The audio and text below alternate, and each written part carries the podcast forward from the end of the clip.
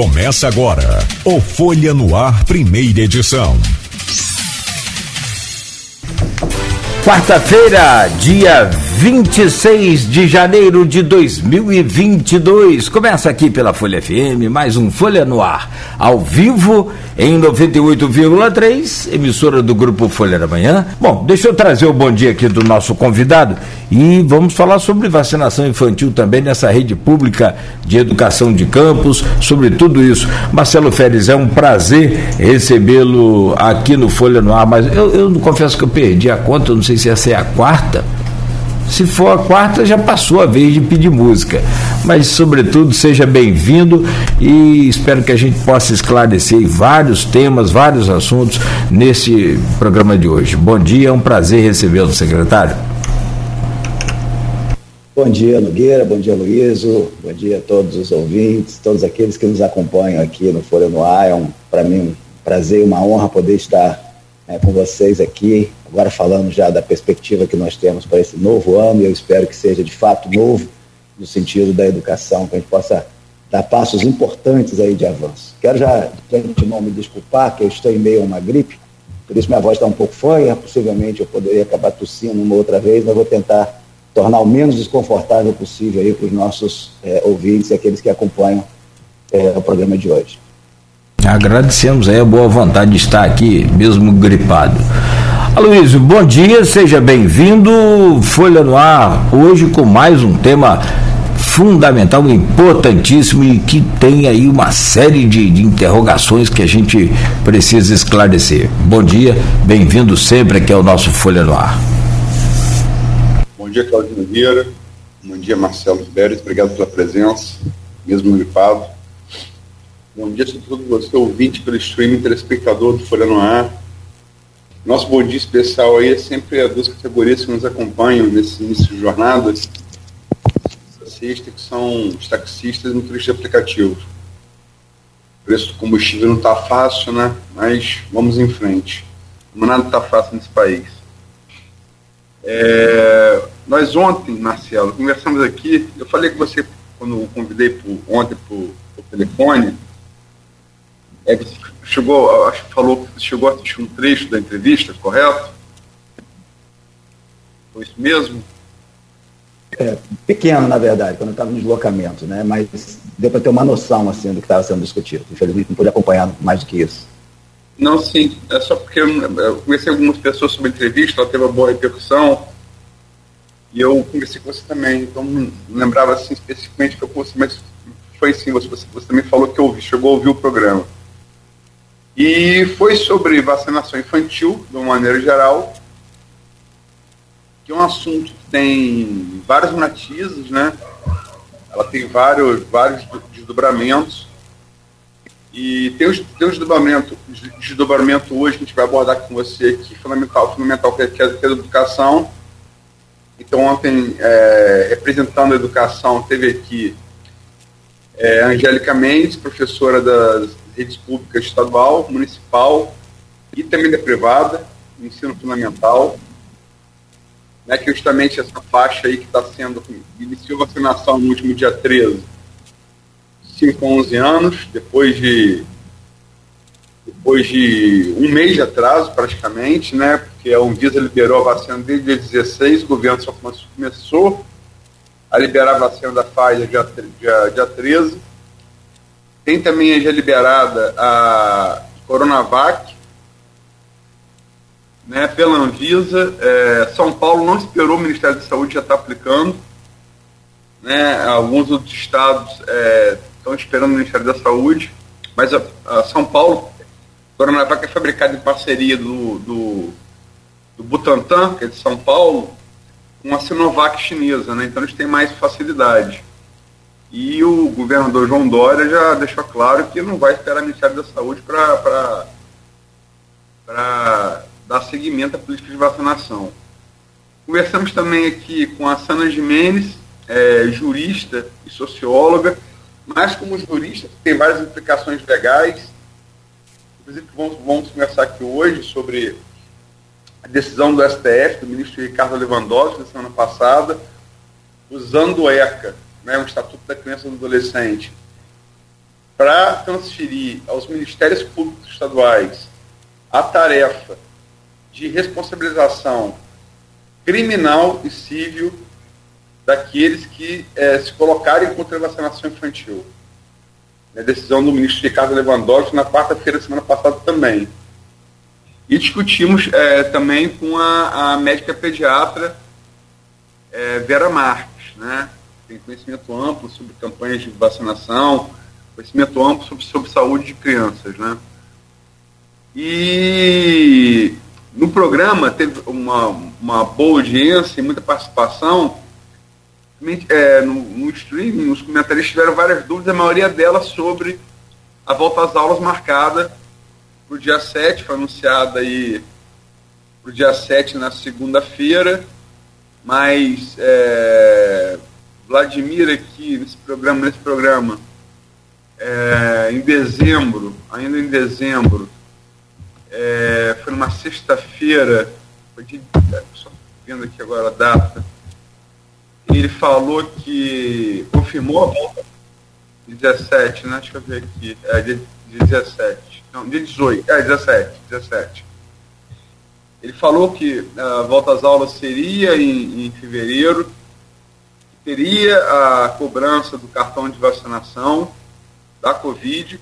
Charvel Cury disse isso no dia anterior, também nesse Folha no Ar.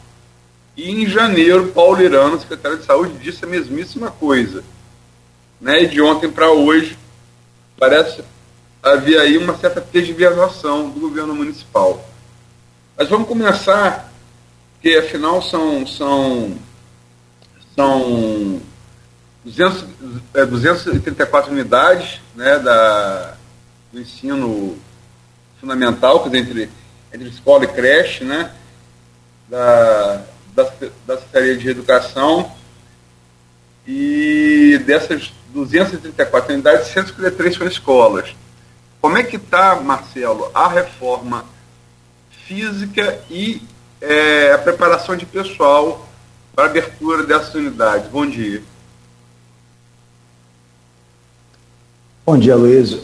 Bom, vamos começar aí mais ou menos. Você fez um, um, uma, uma, relação, né, é, com, com, base no que foi discutido ontem e apresentou aí diversos aspectos é, que tem uma relação direta né, é, entre o que nós temos é, hoje, né, quando a gente pensa é, no retorno às aulas após esse período de férias, e a questão de saúde.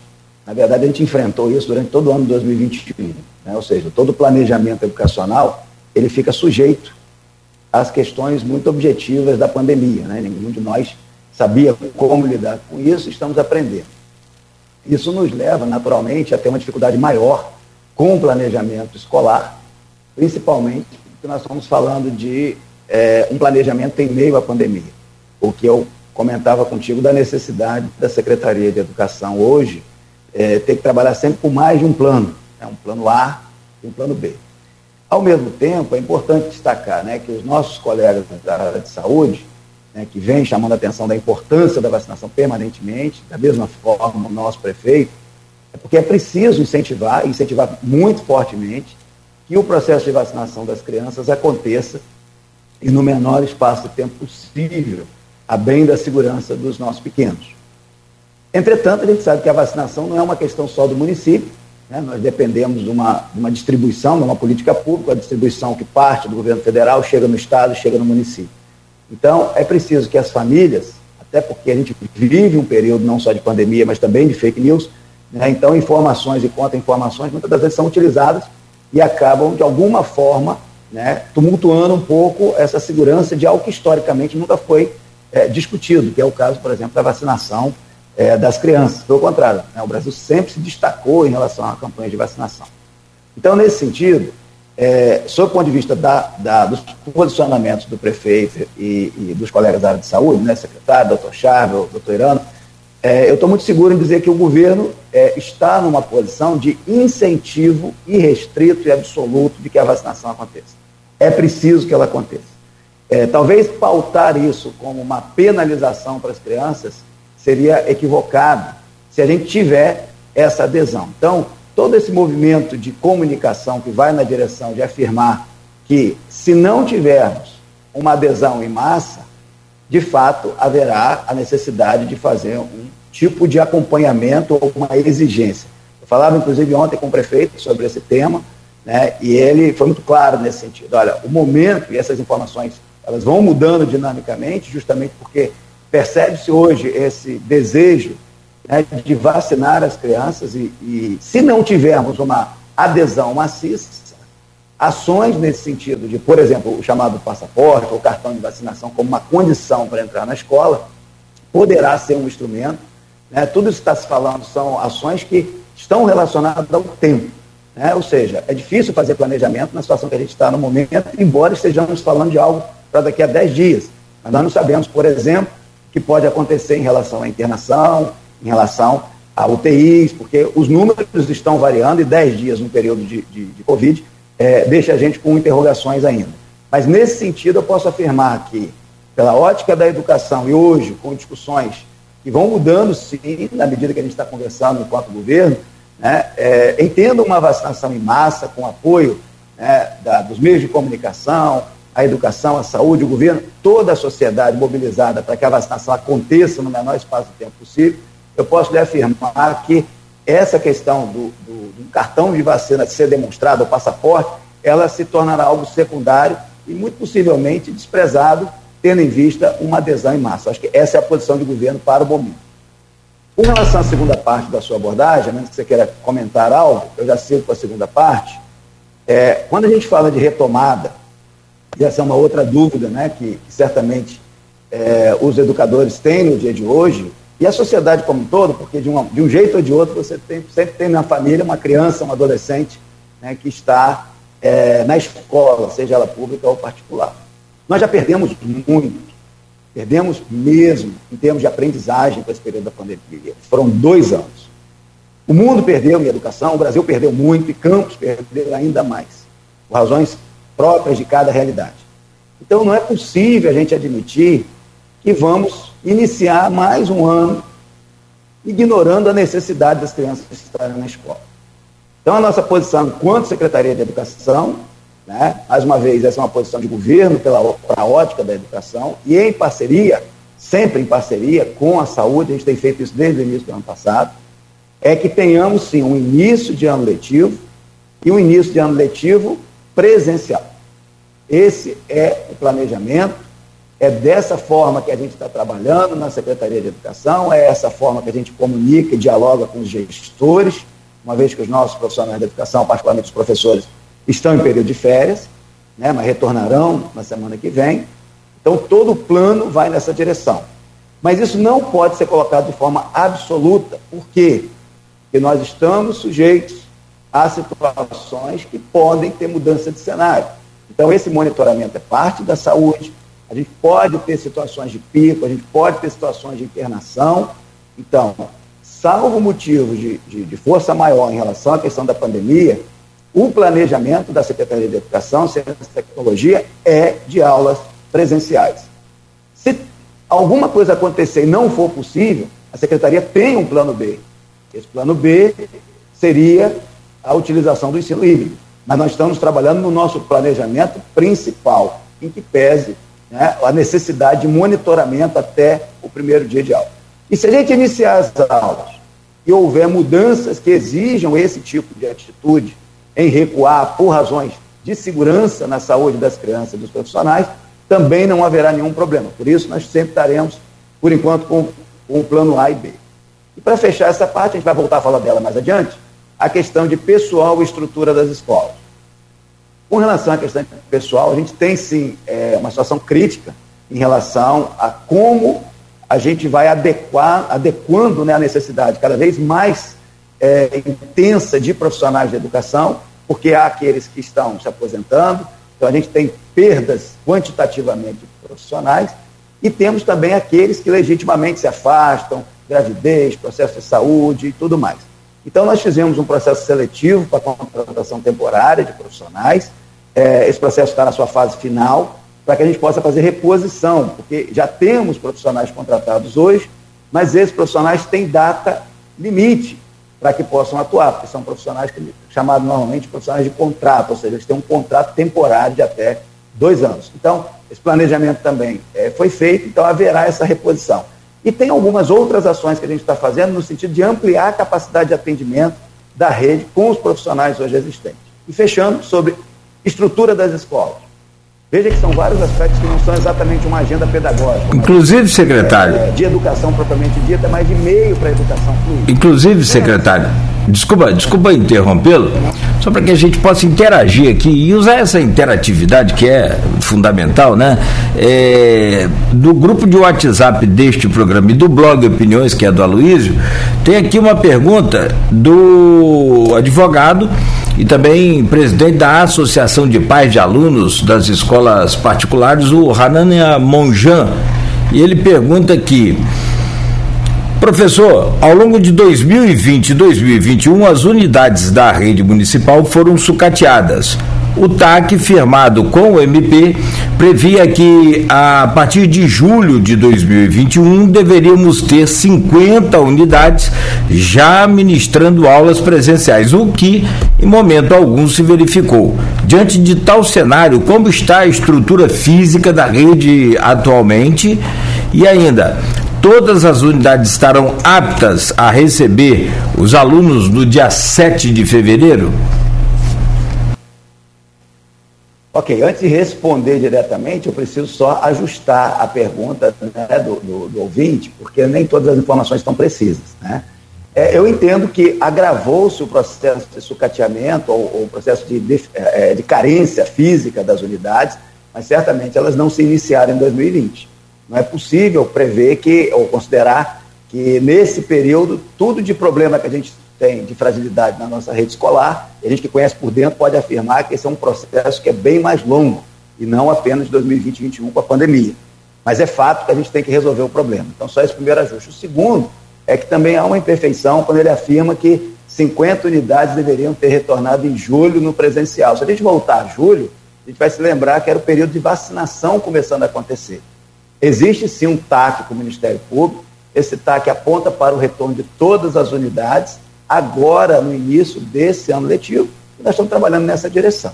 Então, só para deixar claro aí qual é a, a, realidade precisa. Tá? Com relação à estrutura, que era o que eu já ia chegar no ponto, a, a gente aproveita essa interação sim, nós temos hoje, nas 234 unidades, temos manutenções acontecendo em praticamente 70 dessas unidades. Fizemos um, um processo licitatório inovador, porque dividimos a cidade em cinco lotes. Esse processo se deu ainda em agosto mas por razões muito burocráticas, nós não conseguimos que todos os lotes tivessem empresas responsáveis por fazer a manutenção. Hoje nós temos, em toda Guarulhos, nós temos manutenção acontecendo com uma empresa responsável, temos na região norte do município, né, ou seja, toda a região, Guarulhos, Travessão, até Santa Maria, Santo Eduardo, nós temos manutenções acontecendo com empresas diferentes. Na área sul também temos, e não temos em todos, o, o, o, por exemplo, na Baixada nós não temos, na área central temos carência que nós fizemos foi ampliar a equipe própria da secretaria, mas por razões muito profissionais, para fazer a manutenção. O que vem a ser a manutenção é o básico para que as escolas possam retornar aquilo que tinham em 2019, no final do ano de 2019. Inclusive, é isso que está pactuado com o Ministério Público. Que a, a manutenção é para iniciar esse processo de aula e ela vai continuar. Então, a gente definiu um, um, o nível mínimo de manutenção, com revisão de telhados e calhas para não ter infiltração é, nas escolas, com limpeza das escolas, com revisão hidráulica, elétrica, banheiros. Só que a manutenção é muito mais ampla do que isso. E tem outras estratégias. Então a gente inicia o ano letivo com as escolas passando por esse boot de manutenção, por assim dizer. Né? Eventualmente a gente vai ter algumas escolas que não estarão em condições de funcionar. A gente tem mapeado cerca de umas 20 unidades que não estarão aptas a funcionar. E tem outras tantas que estão entrando em processo de reforma, pelo menos umas 10 unidades, porque a necessidade de intervenção não se resolve apenas com manutenção. Mas essas vão funcionar mesmo com a reforma acontecendo, uma estratégia de reforma para que não impacte em termos de ensino é, a partir agora de fevereiro. Perfeito. Agora. A... Microfone, desculpa. Perdão. Tá, tá. Segue aí então. É, sim, sim. É, eu já ia começando a falar se você estava ouvindo, peço desculpas, eu estava com o microfone silenciado. É, a gente conversou ontem por telefone um pouco, e você já tinha falado dessas 20 unidades que, que precisam, estão em estado crítico, precisam de restauração. Falou agora em mais 10, que são 153, menos, botar menos 30, vai dar 120. É, independente é, do ensino ser híbrido ou presencial, essas 100, 120 unidades vão, vão estar preparadas para qualquer que seja a modalidade do ensino ministrar a partir do dia 7? Sim, nós estamos trabalhando, quando você menciona aí essa redução de 30, ela é da rede, ou seja, das 234, não apenas de escola. A rigor, a gente tem é, alguns imóveis que são alugados. E esses imóveis, é, muitas das vezes, são os que estão é, em situação mais precária e a gente não tem uma capacidade de fazer reforma pelo fato de ser alugado. A gente tem limitações nesse sentido. Então, é, estamos buscando, buscando alternativas, seja em imóveis do próprio poder público, seja em outros aluguéis. Porque aí a gente aluguéis em outros imóveis é, na, na, nas imediações de onde as unidades estão presentes. Então, essas ações, estratégias, elas estão em curso e continuarão. É importante deixar claro o seguinte, é, e eu falo até mais diretamente para os nossos educadores né, da rede municipal. É, é fato que a expectativa é para alguns pode estar pensando assim, isso deverá aparecer nos comentários. Mas a minha escola está com muito problema. A minha escola ainda está com mato alto, coisa dessa natureza. Meu papel é resolver o problema a partir do olhar de rede. Ou seja, nós temos que entender que temos que chegar nas 234. Então, na data de hoje, dia 26, estão acontecendo manutenções. Mas é possível que o professor, quando ele chegar né, na, na, na, semana que vem, quando ele chegar na escola, ele vai dizer, mas as condições não estão boas, hipoteticamente. Mas as manutenções estarão em curso.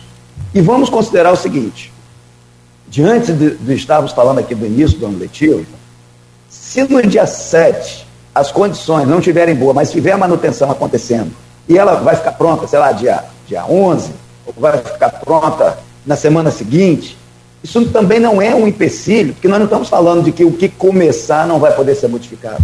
Ao contrário, as estratégias são garantir a manutenção mínima necessária para ter a segurança e condições de trabalho para o professor e para os estudantes. Estou falando de presencial, inclusive. Se for no híbrido, não vai mudar essa questão. Muda o número de alunos e as estratégias de biossegurança. Né? De modo que temos uma variável que é típica, e eu já conversei sobre isso, tanto com representantes de escolas particulares, quanto de, da, das nossas, da nossa rede municipal. Esse período pré, é, o mês de março, pré o período do carnaval, tipicamente, né, você tem assim, uma adesão um pouco menor. Não que a gente esteja contando com isso, mas a gente também não pode negar a história. Né? Então, muitos dos pais acabam não enviando os seus alunos, os seus filhos, né, que são alunos da nossa rede, logo no início do mês de fevereiro. Tem uma outra variável, a questão da vacinação, em que pese ela, a gente vai estar fazendo campanha e tudo mais, é possível que uma parcela dos pais escolha vacinar os seus filhos previamente a mandá-los para a escola. Então, todas essas variáveis estão sendo levadas em conta na medida em que a gente não pode pensar apenas no dia 7. Agora, a minha, a minha resposta hoje é: no dia 7, todas as escolas estarão abertas os diretores estarão nas escolas aptos a receber os estudantes. Se haverá estudantes, e os professores, naturalmente, já estarão em período letivo. Se haverá estudantes e acontecendo ainda a manutenção, muito provavelmente que sim, em várias unidades, mas com condições para que a escola possa estar recebendo, estar atendendo os estudantes, que é esse o sinal que a gente quer dar de que a educação em campos está retornando, voltando à realidade. Seguramente, se a gente projetar isso para março, quando a gente, muito provavelmente, aí sim teremos 100%, isso não vale só para a rede é, pública, mas vale para particular também, já com os, os estudantes vacinados e mais um mês com manutenções acontecendo, a situação vai melhorando cada vez mais na nossa rede. Secretário, tem duas perguntas aqui. Eu vou, vou encaixar umazinha minha e tem uma também de uma servidora municipal da educação que participa aqui do nosso grupo de WhatsApp. A minha pergunta é.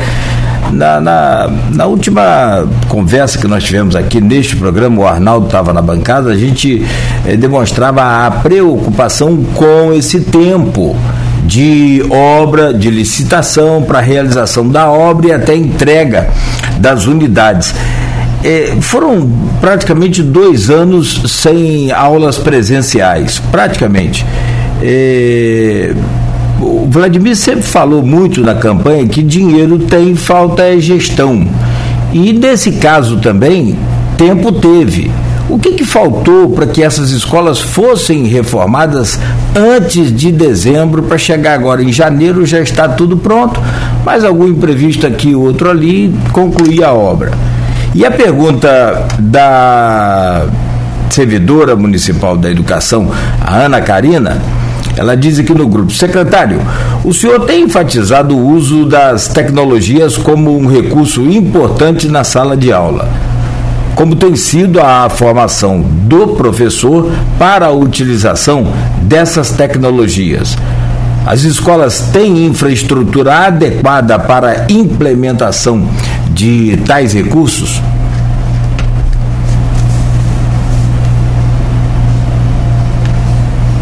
Vamos lá. Está aberto aí? Abre, abre o seu microfone, Marcelo, por favor. Perdão, Isso. Obrigado. É, bom, antes da pergunta, vamos falar então dessa, dessa frase que é recorrente, né? Recurso tem, ou dinheiro tem, falta gestão.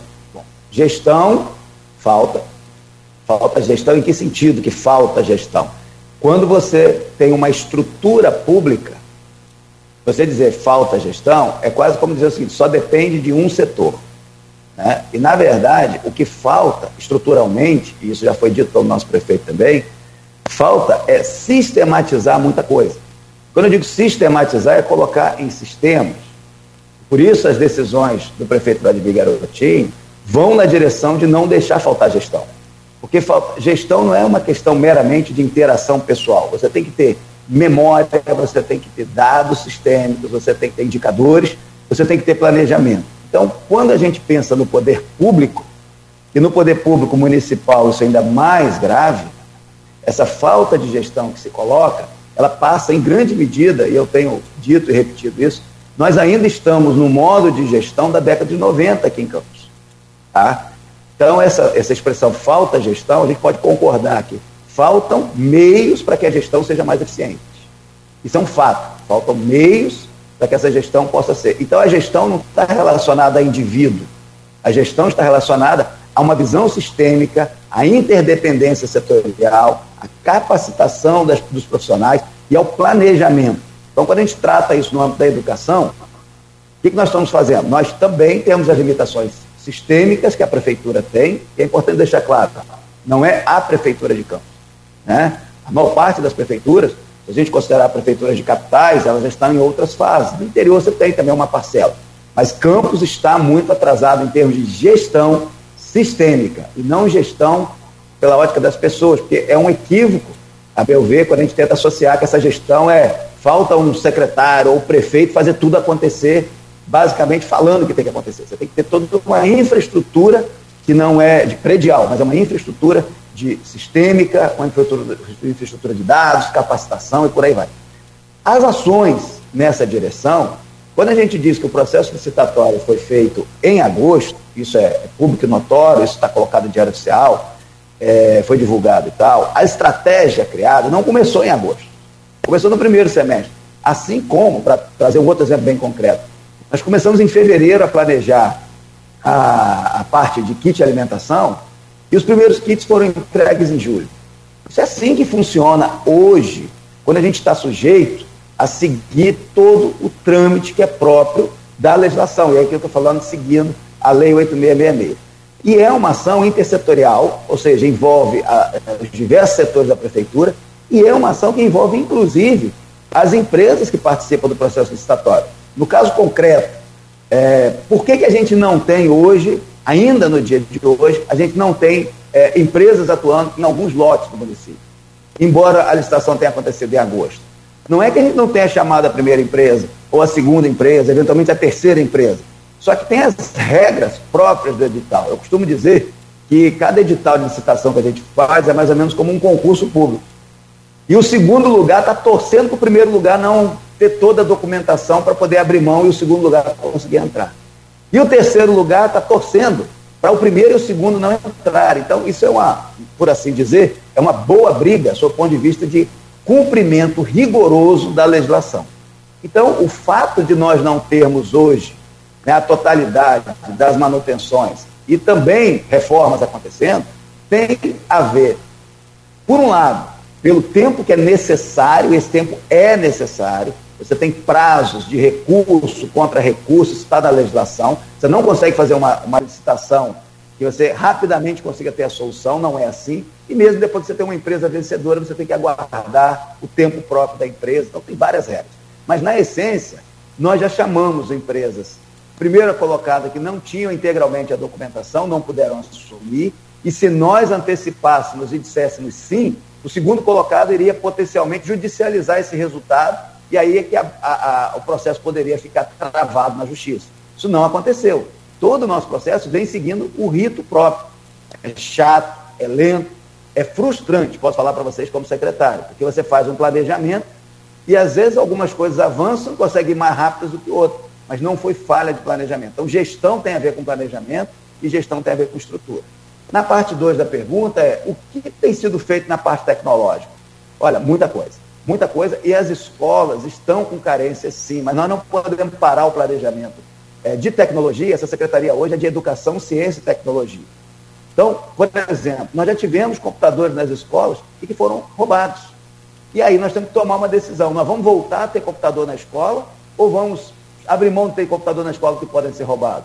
A nossa opção, comprar computadores que são passíveis de serem é, é, rastreados entregar computadores, comprarmos computadores para os professores, que esse é um compromisso que a gente fala desde o ano passado e que será honrado, né? vai ser entregue eh, nesse primeiro semestre esses computadores, que a gente chama de Chromebooks, que são computadores rastreáveis. E todos os nossos professores e pedagogos já sabem disso, porque esse foi um compromisso assumido é, no ano passado, vão receber individualmente o seu Chromebook para trabalhar a tecnologia.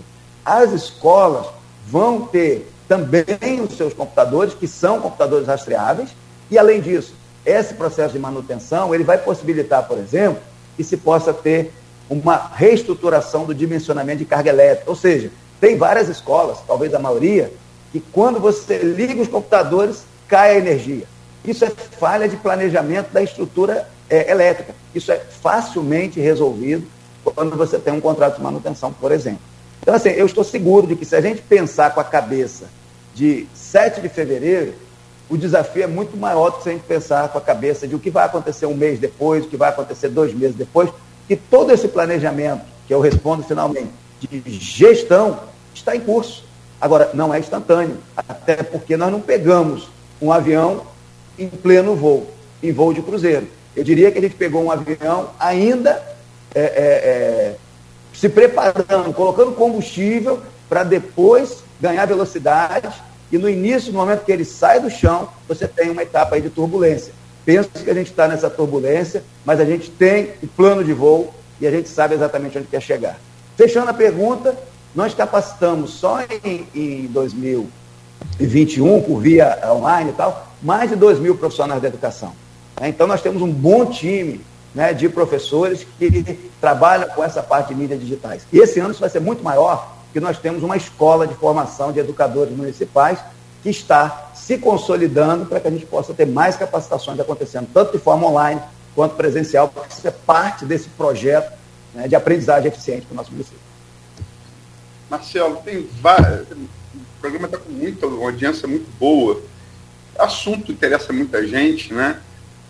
É, e muita participação no, no streaming vários, vários, eu peço desculpa, eu e Nogueira pedimos desculpas, não vai ser possível fazer todas as perguntas colocadas ali.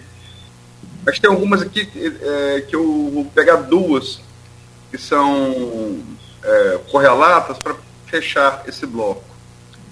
A Lívia Classino pergunta aqui: teremos álcool 70 e máscara para trabalharmos? E o Galaxy Marceliano complementa. As máscaras N95, PFF2, PFF3 são as que protegem contra o Omicron, segundo os especialistas. Teremos essas máquinas, essas máscaras, nas unidades oferecidas pela Prefeitura? Veja que a gente está integrando a agenda do ensino presencial com o modelo né, da segurança que o momento traz. É, nós teremos, até então, nós temos máscara para as nossas crianças, tá? E isso não posso afirmar aqui que são máscaras que vão nessa especificação, até porque houve compra de máscara no passado e a gente vai dar continuidade nesse período comprando máscaras. Agora, a máscara sim. Agora, nessa especificação, tecnicamente falando, né, que são as únicas que dão conta da Omicron, eu não posso afirmar, porque não temos esse tipo de aquisição. Agora, a necessidade de máscara, ela será cumprida para os nossos estudantes das máscaras que valiam em, 2000, em 2021. Não temos máscara específica para, segurar a Omicron. E álcool, eu, eu, quero crer que a primeira pergunta fale também para professores né, e, e, e servidores. Vão ter máscaras disponíveis e álcool para todos os servidores e alunos? Hum. É, quem participou né, dos nossos educadores, quem acompanhou, nós tivemos em 2021 cerca de 70, 75 unidades que iniciaram o, o ensino híbrido e depois deram sequência. A participação no primeiro momento era muito pequena dos próprios estudantes, porque os pais estavam temerosos, inclusive com essa insegurança. Tem álcool, como é que é o ambiente? Porque a questão não é só o álcool. Né? Como é que o ambiente, o ambiente está ou não está seguro? Então, acho que hoje nós temos uma componente diferente do ano passado. Nós começamos a falar em ensino híbrido em fevereiro do ano passado. Na época, a grande proteção era o álcool, era a máscara. Acho que a discussão hoje é a vacina. Então nós temos que ter a vacina, nós temos que ter a vacina, nós temos que ter a vacina e nós temos que ter sim as boas práticas, dentro do possível distanciamento, que é, é, é meio incongruente quando a gente fala que vai ter o um ensino presencial. Né? Então, é, a, vai ter álcool? Seguramente que vai ter álcool. Máscara? Seguramente que vai ter máscara. Mas nada disso resolve se a gente não tiver as crianças vacinadas. Os profissionais já estão vacinados. A gente tem que começar a trabalhar, a meu ver, a prioridade de 2022 é muito diferente da prioridade de 2021. 2021 nós iniciamos sem vacina, tivemos perda de muitos dos nossos profissionais, e a gente sente muito, né, porque não havia vacina. Não é falta de álcool que vai deixar, a gente, deixar que a gente não inicie o, o ano letivo. Temos álcool, temos álcool, temos parceria com, com, com a, a, Secretaria de Saúde, não será esse problema. Agora, sem vacina, a gente tem riscos, porque aí é risco de vida para as nossas crianças. Marcelo, só para. O assunto é muito sério, mas só para fazer aí uma na brincadeira, se faltar álcool, é só falar com o vice-prefeito que ele resolve, né? E resolve é, mesmo, é. Vamos dizer assim, em último caso, é uma possibilidade. Mas gente não precisa, de maneira geral, gente não precisa. É aquela história, tem dinheiro e tem gestão. Meu caro secretário de Educação, é, Marcelo Férez, hoje conversando conosco aqui no programa, na tentativa de tentar atender, pelo menos, se não todos, mas a maioria daqueles que interagem conosco aqui no do streaming no Face, é, eu reuni aqui algumas perguntas que são né, idênticas é, sobre creches para a gente falar. Uma vem da Magda Te, é, Tereza Reis Ribeiro Nogueira e ela pergunta: e o funcionamento das creches? Vai retornar presencial sem vacinação para a idade das crianças? A Rosane Souza, a creche de Morro do Coco é uma das maiores do município em quantitativo de crianças e está sem condições para funcionar. É necessária uma reforma urgente nesta unidade. E a Lívia Classino, e como vai ser o retorno das creches, secretário? Bom, as creches, é, nós começamos com o funcionamento delas parcialmente com o ensino híbrido do ano passado, né, com uma parcela das unidades. E para esse ano, o planejamento é que elas vão retomar o seu funcionamento normal. Mas não será exatamente no dia 7 de fevereiro com todos os estudantes, porque tem especificidades muito próprias. Né? A creche tem uma faixa etária que são os bebês. Né? Então nós temos tanto a parte de berçário quanto de maternal 1 e 2. Então, no nosso planejamento, a creche é, será reaberta para o funcionamento, sim, agora é, em fevereiro, mas na perspectiva de, do estudante do pré-1, mas não dos bebezinhos.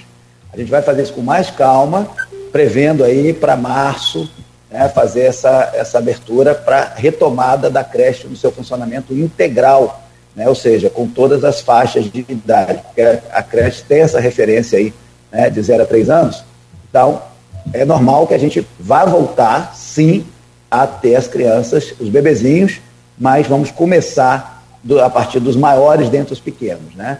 E a questão de não ter a vacina, ela não será um, um fator impeditivo para que a gente avance. Mas isso será dialogado com a saúde também. A gente não toma essa decisão sozinhos é, em nenhum momento. Sempre ouvindo a saúde, discutindo a saúde. Mas eu volto a falar aqui, nós estamos falando de planejamento. Gestão é planejamento. Então, esse é o plano. Não vamos começar agora em fevereiro né, com o maternal e conversar. É, o, o tema desse, desse, desse bloco é, talvez seja a parte mais, mais polêmica da, da coisa, né? É, do todo o processo de retorno às aulas. É, vamos recapitular. O Charles Curio, no dia 16, esteve aqui numa quinta-feira e afirmou, assim, com assertividade, que o retorno às aulas é, seria impreterivelmente fevereiro, até para cumprir o TAC, a qual o Hanani se referiu no bloco anterior, firmado do Ministério Público e Governo Municipal, estabelecia esse prazo, né, é, e que afirmou também assertivamente que seria cobrado dos pais o passaporte vacinal. No dia seguinte, na sexta-feira, Vladimir Garotinho veio aqui, fizemos um balanço do governo, primeiro ano do governo, né, em dezembro ali, né, período que se faz isso mesmo, é, e reafirmou, logo no início da entrevista, foi uma entrevista longa, reafirmou as palavras do Jober, reafirmou que voltava em fevereiro e que é, ia ser cobrado passaporte vacinal. Posteriormente, em janeiro, o secretário de Saúde, é, Paulo Irano, também nesse mesmo programa com Arnaldo Neto e Cláudio Nogueira, reafirmou a mesma coisa, também com a mesma assertividade. Volta em fevereiro e cobrança do passaporte vacinal. Quando as aulas são anunciadas, retomada data, foi na segunda-feira agora, para 7 de fevereiro, o release da Supicom, que tem um grande profissional à frente, que é o jornalista Luiz Costa, que foi editor-geral do jornal, meu amigo, tenho imenso respeito e admiração, mas o que comanda o release é, sem falar da, da, da questão é, da cobrança do, do, passaporte vacinal. E estava José Matias com a matéria, editora do Folhão, outro jornalista que tem imenso respeito. Falei, não, Ju, tem que cobrar. O prefeito Chábel foi lá e falou que ia cobrar, o prefeito foi lá e falou que ia cobrar, o secretário de saúde falou, foi, é, foi lá no programa falou que ia cobrar, tem, eles têm, têm que dar uma posição ela rearguiu a Supicom que disse que sim, ia ser cobrado o passaporte vacinal. Tudo muito bom, tudo muito bem. Ontem parece que isso teve uma mudança. Uma nota Supicom que não foi gerada demanda, pelo menos não pela Folha, dizendo que está em estudo, quer dizer, uma coisa que vinha sendo anunciada com assertividade pelo chefe é, da Vigilância de Saúde, Charles Belcuri, pelo próprio prefeito, pelo secretário de Saúde, é confirmada pela Supercom na segunda, no dia seguinte não é bem assim, explica como é que vai ser, o Marcelo. Eu vejo com uma certa naturalidade, porque não se trata de um olhar é, exclusivo do município. A gente tem que estar tá fazendo sempre uma análise a partir das diversas informações que existem. Eu não vou aqui é, falar por que, que se falou anteriormente ou o que, que se falou, porque certamente tem base para ter esse posicionamento. O que eu tenho segurança para afirmar é o seguinte: na, nas conversas com a própria saúde e com o próprio prefeito, o que há é uma preocupação de que haja vacinação em massa. Nós precisamos vacinar as crianças. Então, colocar em perspectiva como se mais importante do que a vacinação ser, é, seria a cobrança do cartão vacinal, isso parece levar a uma necessidade de mobilização. Então, eu entendo isso como uma estratégia, inclusive, de tornar esse assunto prioritário. Minha percepção do, sobre esse tema. E aí, tornar o assunto prioritário na medida em que diz é preciso vacinar porque será cobrado o cartão, isso não está sendo negado caso o cenário de vacinação acabe não sendo como se imagina. E como eu falei aqui logo na abertura do programa, o entendimento é que, com todo o apoio de mídia, com todo o apoio de sociedade, tendo, porque é importante falar de números também, né? Nós conseguimos ter uma vacinação de 12 anos e mais, mas existem hoje crianças ou adolescentes nessa faixa etária, mais de 15 mil que não se vacinaram. Não é um número desprezível para Campos. Né? É, da mesma forma, os pequenos de 5 a 11 anos, os números projetados são de cerca de 50 mil. Então, eu acho que ah, não é mais importante a gente definir se vai ter ou não a cobrança do cartão, e sim que haja um processo massivo de vacinação. Porque na medida que a gente tenha muita vacinação, naturalmente você consegue pegar essa necessidade do cartão, da apresentação do cartão, pelo índice vacinal. Se esse fica baixo, o governo pode sim se posicionar numa perspectiva de indução que a vacina aconteça. Mas o que tem se percebido, né, até se contrapondo né, ao, ao comentário que teve é, no sentido de questionar a questão da vacina e tal, que não é bom, não é bom para o município, não é bom para a região, mas a linha que a gente está adotando, e eu acho isso perfeitamente normal, é justamente dizemos o seguinte: olha, o voto é de confiança. E aí o prefeito tem um entendimento muito claro no seguinte sentido: a criança não pode ser penalizada com, a, com a, a restrição ao acesso à educação por uma eventual falha dos pais e não vaciná porque de 5 a 11 anos, a criança não tem essa autonomia de dizer vou sair de casa e vou me vacinar. Depende dos pais. E os pais, esse sim, é que a gente precisa sensibilizar. Então, eu não vejo, talvez, é, primeiro que não causou nenhum prejuízo essa informação, do ponto de vista assim, de dizer que levou a população a um tipo de atitude ou outra, até porque a vacina atrasou, por um, atrasou um mês na prática. Então, esse atraso mostra que, ao longo do tempo, nós estamos nos informando melhor. E, além disso, o próprio Ministério da Saúde, né, pelas informações que me chegam também, não apontam essa obrigatoriedade. Então, a gente quer apostar mais fortemente, embora tenha conflitos, acho que foi abordado ontem no programa, aqui, né, essa questão do Ministério da Saúde, a questão do ECA e, e, e os impactos que isso tem, mas o fato é se Campos vacinar bem, e aí, claro, condicionado a termos a vacina, que é o primeiro fator. Nós temos que ter vacina em quantidade, e para além de termos, temos que ter mobilização e facilidade para que a vacina de fato chegue às crianças. Aí se torna uma questão secundária. Por isso, eu acho que não se trata de cravar o que é mais importante é se vai ter ou não vai ter, e sim uma política forte de vacinação e que tenhamos vacina, porque é isso que vai dar segurança é, de saúde às crianças. Menos a questão dos pais e principalmente se a gente tiver que penalizar as crianças para elas não terem que entrar na escola. Então acho que assim, talvez seja, um, a meu ver, olhando daqui para frente, é no momento que as aulas vão estar começando que a vacina também vai estar começando a ganhar escala.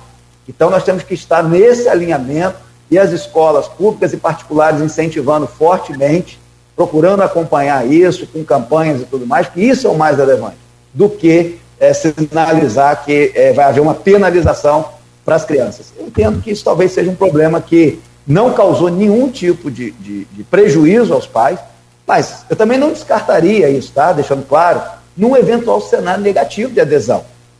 Mas eu não acredito que isso vai acontecer, que todo o trabalho nesse sentido vai ser feito para que a gente tenha uma vacinação em massa.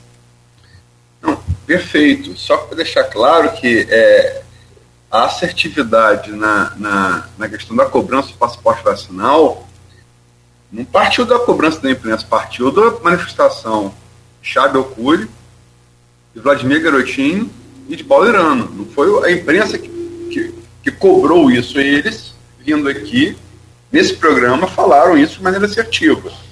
Né? Não, não houve nenhuma provocação nesse sentido. Eles entenderam por bem naquele momento, Chave, Vladimir em dezembro e Paulo Verano nesse mês, em serem assertivos na, na proposição de cobrança rigorosa do passaporte vacinal. Só para deixar isso, isso, isso bem claro. É, e, em relação, é, é, Marcelo, a cobrança de passa, do, da vacinação, que não deveria ser necessária, mas enfim, não vivemos num mundo perfeito, é, dos profissionais de educação, do, do, dos, dos professores e demais servidores. Isso vai ser feito? Pelos números que nós temos, eu não saberia dizer aqui de cabeça, teria que consultar, mas a adesão dos nossos profissionais foi muito alta, falando particularmente da rede municipal. Tá? Então, assim, é, nós não tivemos problemas graves de rejeição à vacina por parte dos professores e demais profissionais. Ao contrário, né? essa era uma, uma demanda, era uma pauta, inclusive, do próprio sindicato, do CEP, a questão da segurança para o retorno às atividades. E, e, isso foi, no primeiro momento, né, foi algo que foi alcançado em termos do acesso. Nós criamos um, um espaço próprio na Secretaria de Educação para poder estar atendendo os profissionais da educação da rede pública e das escolas particulares.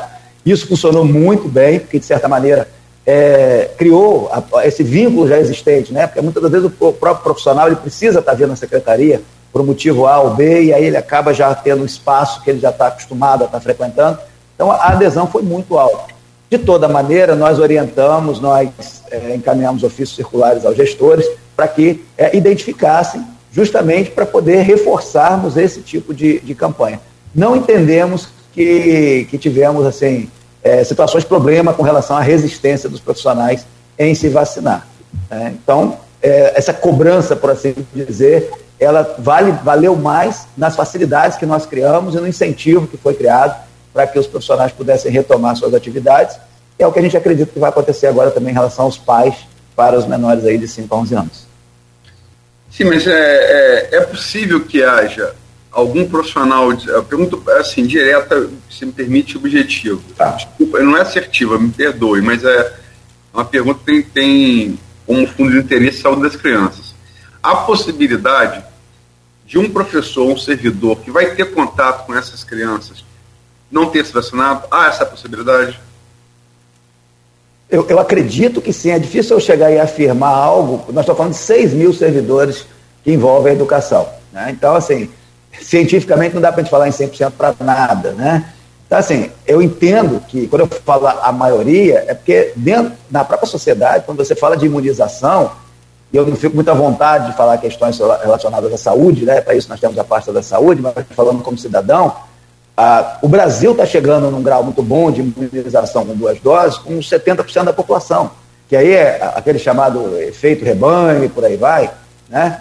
É, se a gente tem, junto aos profissionais da educação, crianças vacinadas, as crianças estando vacinadas, o risco maior é do, de quem não está vacinado. E diante desse cenário que a gente teve, as facilidades que foram criadas, se eventualmente você tiver um ou outro profissional que não foi vacinado, que a gente não tem exatamente como saber, né, eu não vejo que, que isso possa, de alguma maneira, comprometer o, o, sistema de ensino, porque aí acaba sendo uma regra geral, né, não uma particularidade somente de campos.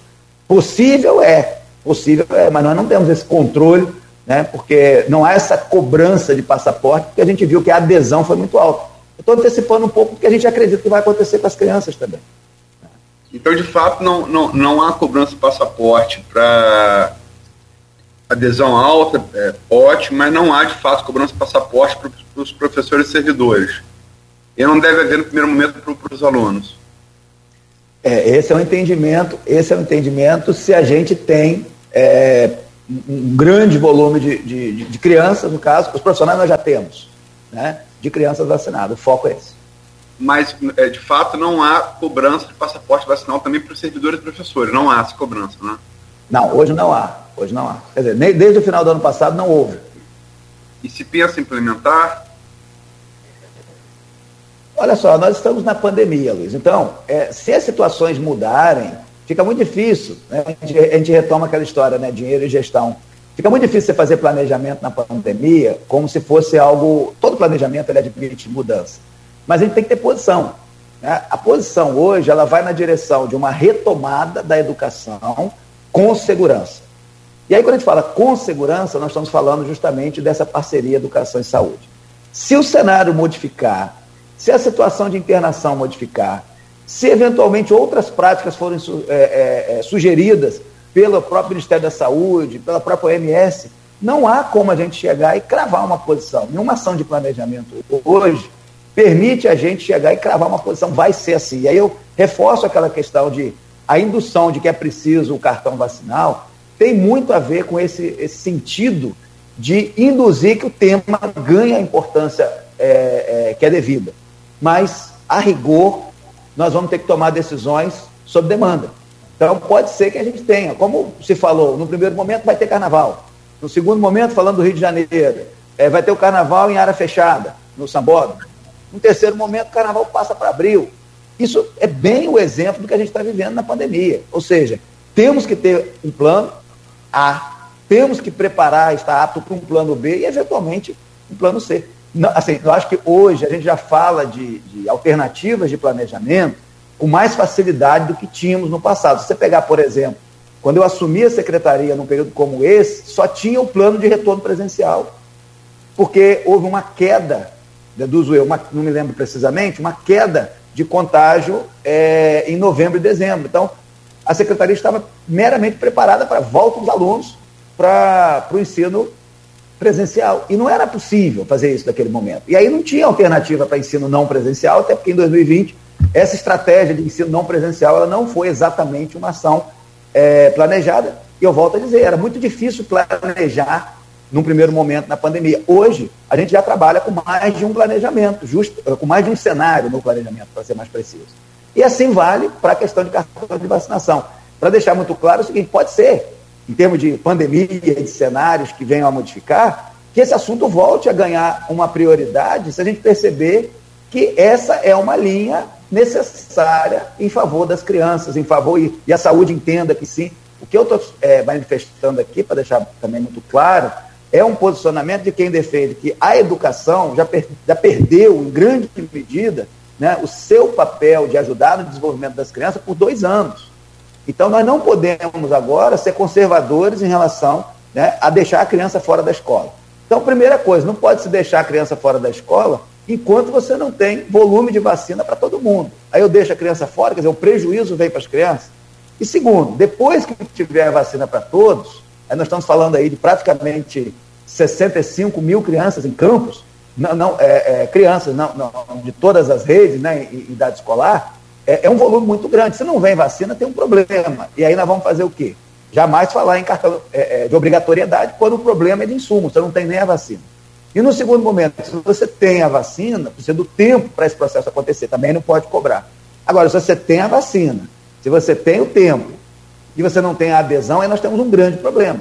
E aí, esse problema, um dos caminhos, e aí não, tem, não vejo nenhuma aberração, um dos caminhos é se buscar uma maneira de evidenciar que para a criança estudar é, seja necessário apresentar o cartão. Mas, honestamente, a gente está apostando, e eu chamo a atenção né, a visão da educação, mas dialogada, tá? não é uma visão aqui é, apenas é, isolada, eu acho que não dá para a gente, enquanto governo, sobretudo é, num tema tão sensível como esse, agir isoladamente, mas eu tenho certeza que estou falando aqui por um olhar que é também de reflexão da área da saúde, do, do governo como um todo, que acredita hoje, talvez diferente de um, primeiro momento, que há essa sensibilidade, que a gente não vai precisar agir dessa forma e nem penalizar as crianças, porque aí vai aí a sensibilidade do próprio prefeito, né, de que também é, entende que o principal para o momento é vacinar, vacinar e vacinar. E não discutir o problema de quem não vacinou, porque se a gente só deixar para discutir quem não vacinou, a gente perde força na campanha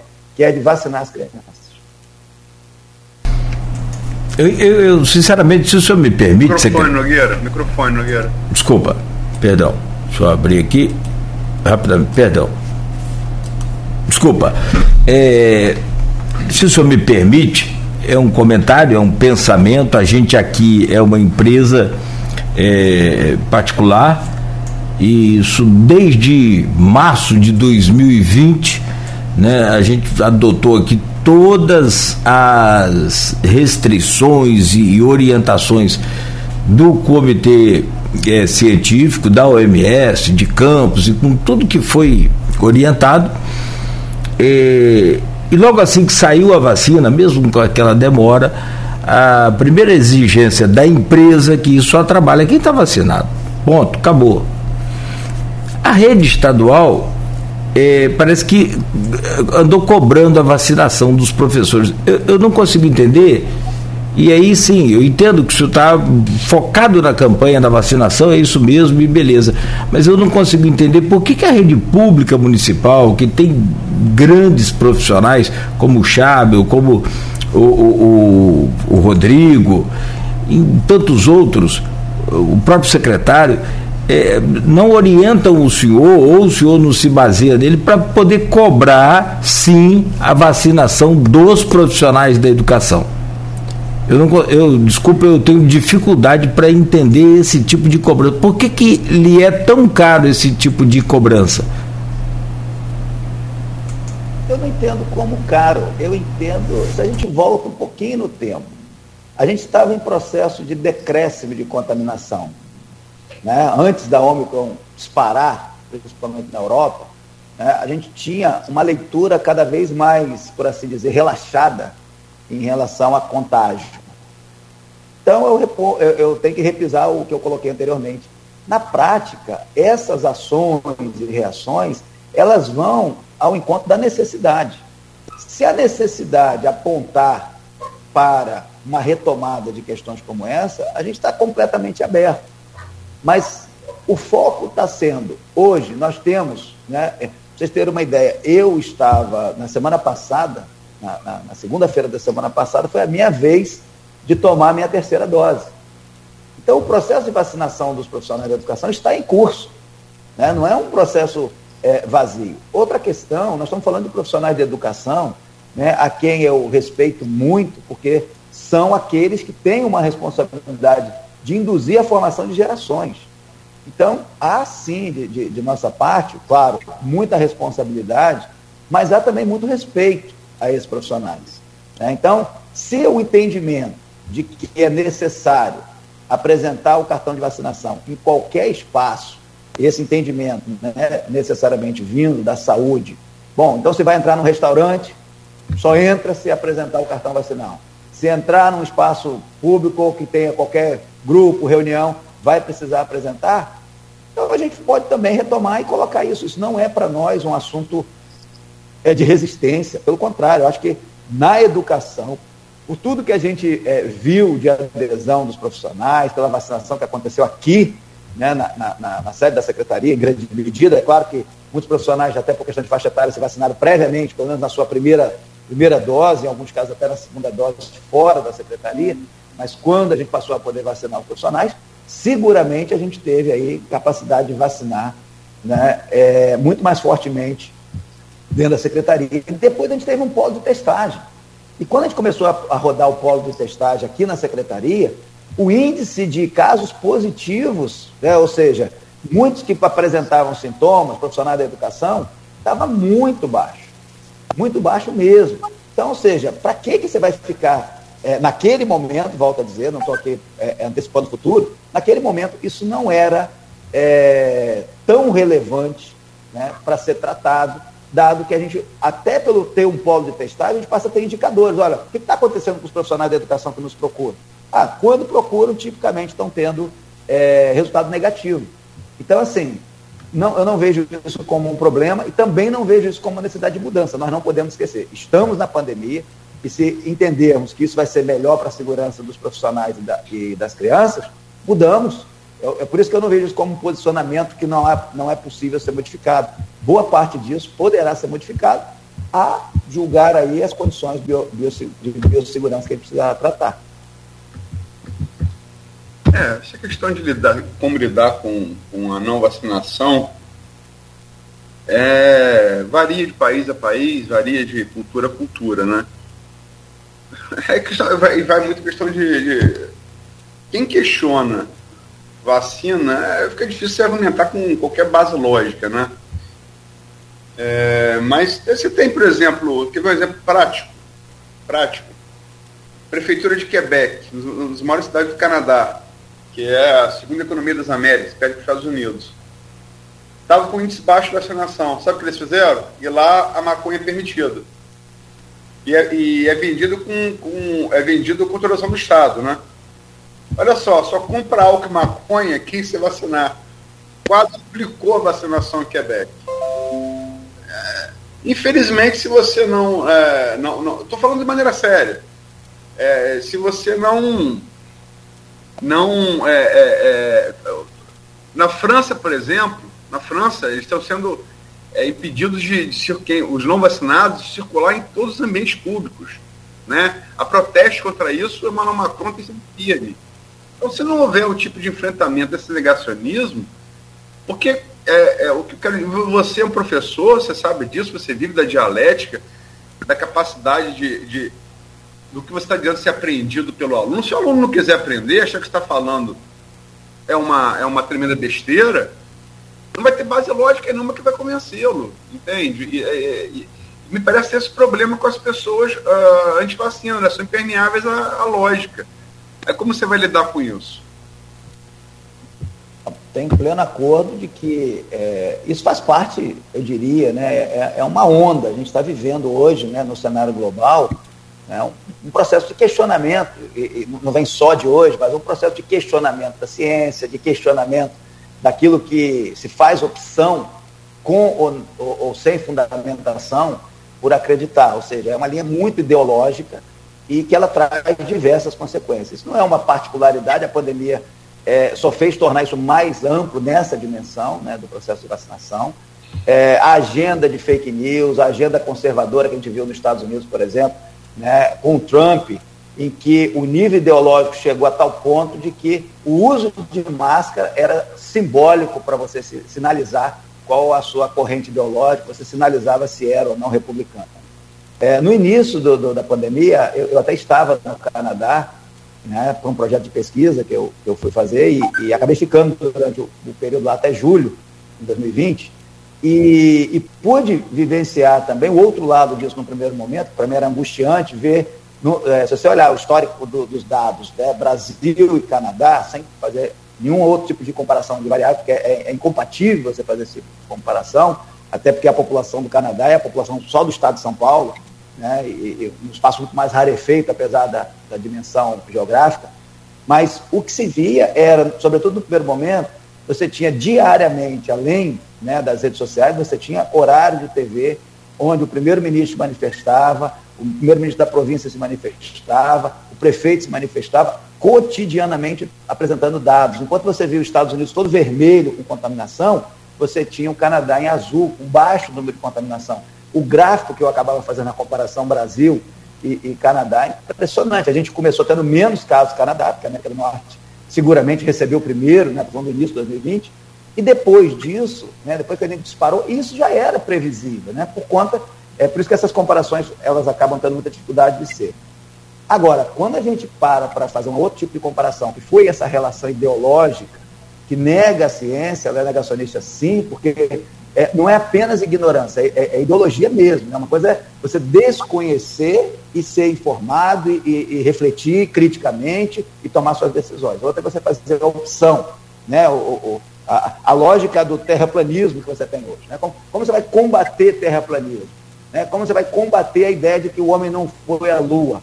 Se cientificamente isso é uma coisa que já está tratada. Mas isso é humano também. Né? Isso faz parte dessa onda que a gente está vivendo é, com erros e acertos. Né? Não podemos dizer também que essa racionalidade nossa é um grande exemplo né, de superação é, das fragilidades, de superação daquilo que a gente tem, de deixar a, a, a, o clima e o planeta em equilíbrio, de deixar a sociedade em equilíbrio. Então, assim, embora a gente tenha ciência, a gente tem uma série de imperfeições que são muito próprias né, dessa briga que a gente tem com a própria é, é, natureza, que é própria. Então, voltando, o que eu concluo disso tudo é o seguinte: o Brasil está diferente em que pese, a meu ver, né, toda uma lógica do governo federal que tentou, de alguma forma, induzir, é, mais que o governo, eu chamaria do presidente, né, mas que acaba induzindo também o governo, se colocar de forma negacionista em relação ao processo, é, no primeiro momento de vacinação, antes ainda de, de, de uso de máscara, a adesão da sociedade, em grande medida, é, graças ao próprio serviço de mídia mesmo, da divulgação,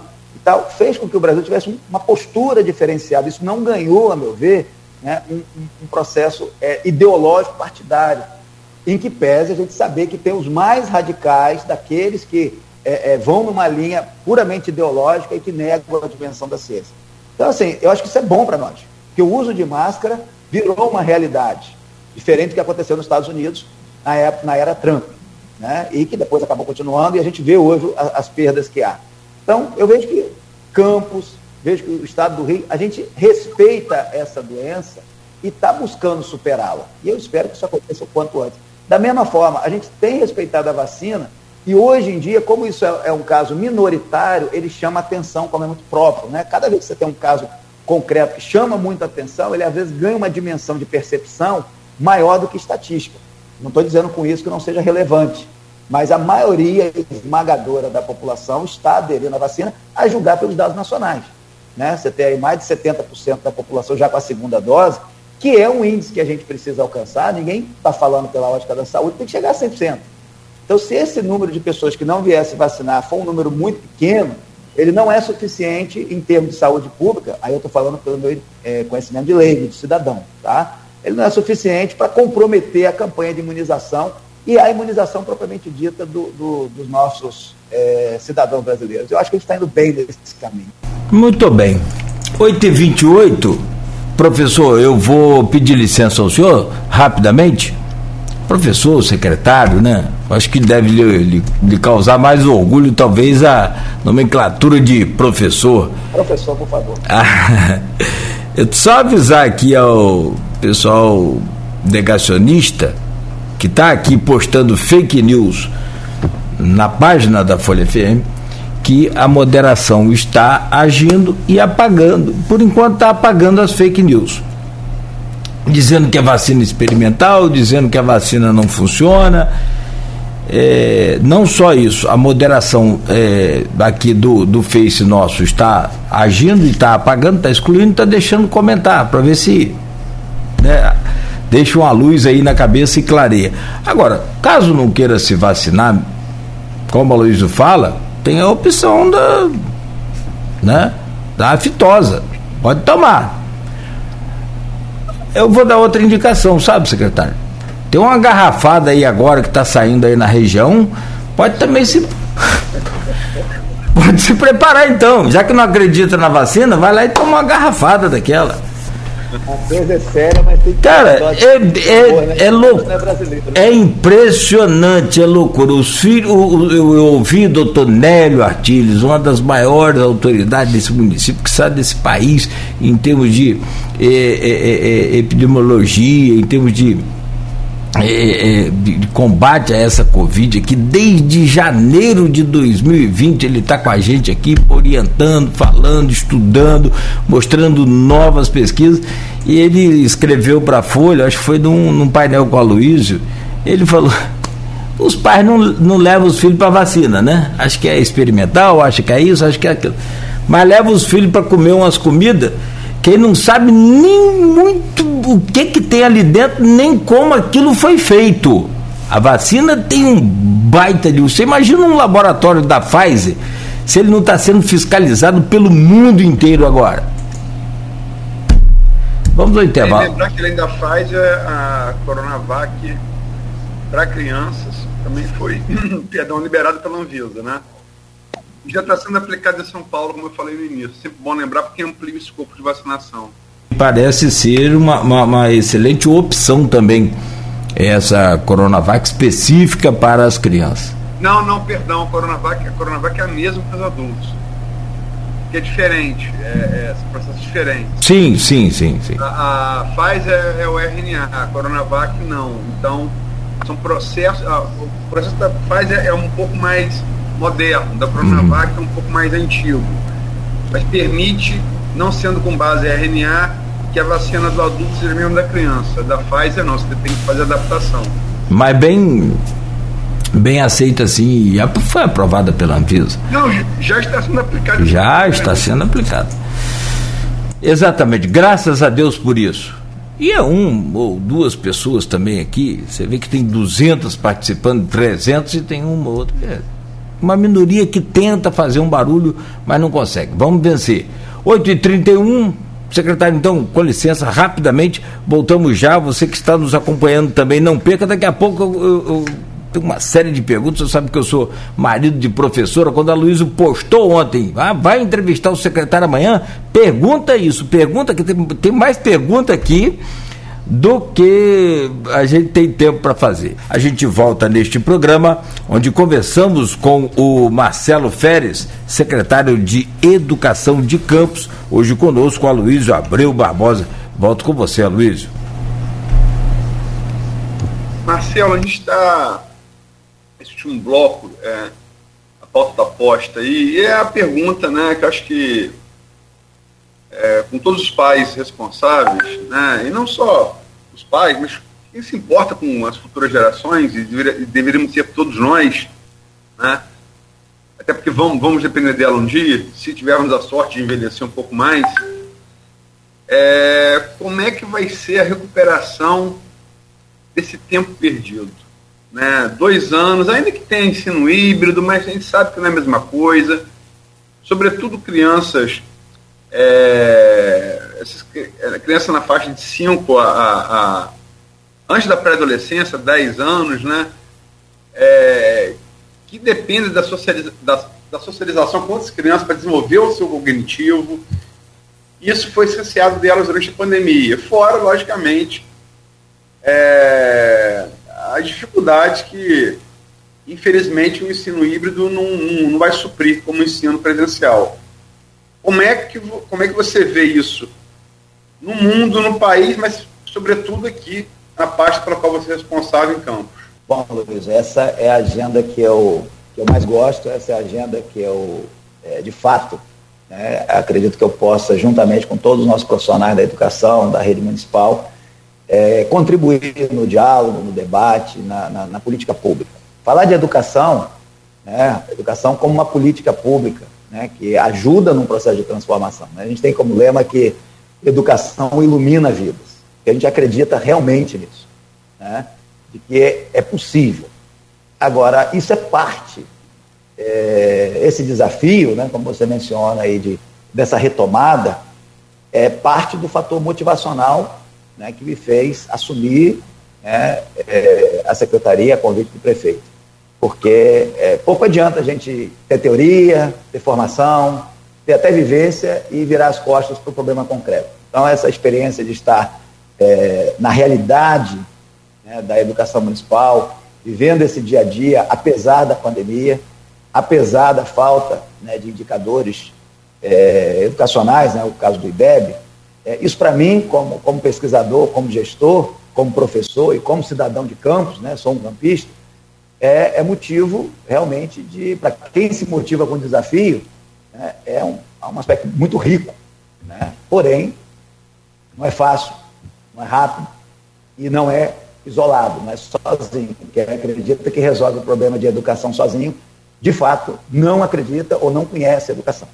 Quem acha que é só apontar o problema, né, e dizer, ó, por que, que não resolveu esse problema aqui, como se fosse meramente chegar e colocar uma varinha de, né, de condão ali fazer uma varinha mágica e, e, fazer a solução acontecer, também talvez não conheça é, de educação.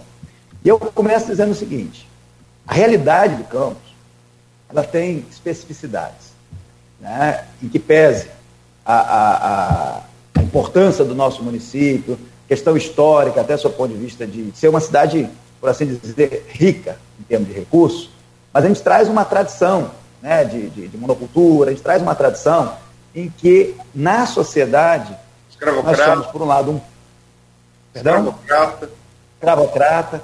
Então, tudo começa, e aí vai até o Brasil isso, a relação com o trabalho, ela influencia muito, inclusive no próprio processo educacional. E aí não é uma questão só de campos, tem as especificidades de campos, mas a, a forma como o Brasil lida, né, o que é o serviço público, em que medida eu sirvo ao público, eu busco ser servido por ele, não uma particularidade de um Estado, mas culturalmente essa relação do que é o trabalho. Né? E aí a gente tem impactos em cada ação que o indivíduo faz. E se você observa hoje uma sociedade de consumo, isso vai mais profundamente. Né? O trabalho como sendo uma, uma, uma relação para se obter uma renda, muito mais do que para se transformar a sociedade.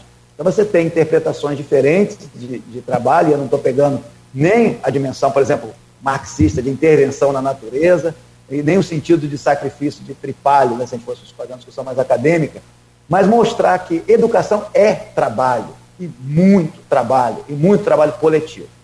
Por isso que a educação, onde funciona bem, é fruto dos educadores e não dos secretários de educação que estão no plantão, né? ou seja, que estão temporariamente. Da mesma forma que não é isoladamente um governo ou um prefeito que resgata uma educação. E eu estou aqui porque eu acredito que, embora seja dessa forma, é preciso começar em algum momento. Por isso a gente busca trazer a nossa contribuição. Na prática, se a gente olhar municípios do Brasil, falando de município, né, é, em que a educação é uma referência, que o IDEB está lá em cima, que são utilizados como referências internacionais, Sobral é um exemplo disso, mas há outras cidades, é, você vê continuidade na educação para além do processo eleitoral, da discussão político-partidária. A educação ganhou a sociedade. E a sociedade abraçou, de fato, a educação. Então, nenhum gestor recomeça ou interrompe aquilo que eu falei no bloco anterior, de que é, é preciso, e a situação que eu, que eu me, me, sinto na educação, é de quem está, pegou um, um avião para primeiro ter que abastecer, para depois ligá-lo, dar velocidade, ele passar pela fase de turbulência e ganhar altitude e chegar em voo de cruzeiro. Voo de cruzeiro não tem gestão isolada que faça. Eu acho que a educação no Brasil, ela de fato não está em voo de cruzeiro. Ela está sempre com turbulência. Então, como que a gente pode e pretende fazer, trazendo a realidade de campos? Bom, concretamente, crianças. A primeira coisa que a gente tem que levar em conta é, nem sempre o problema da educação, ele se dá dentro da escola.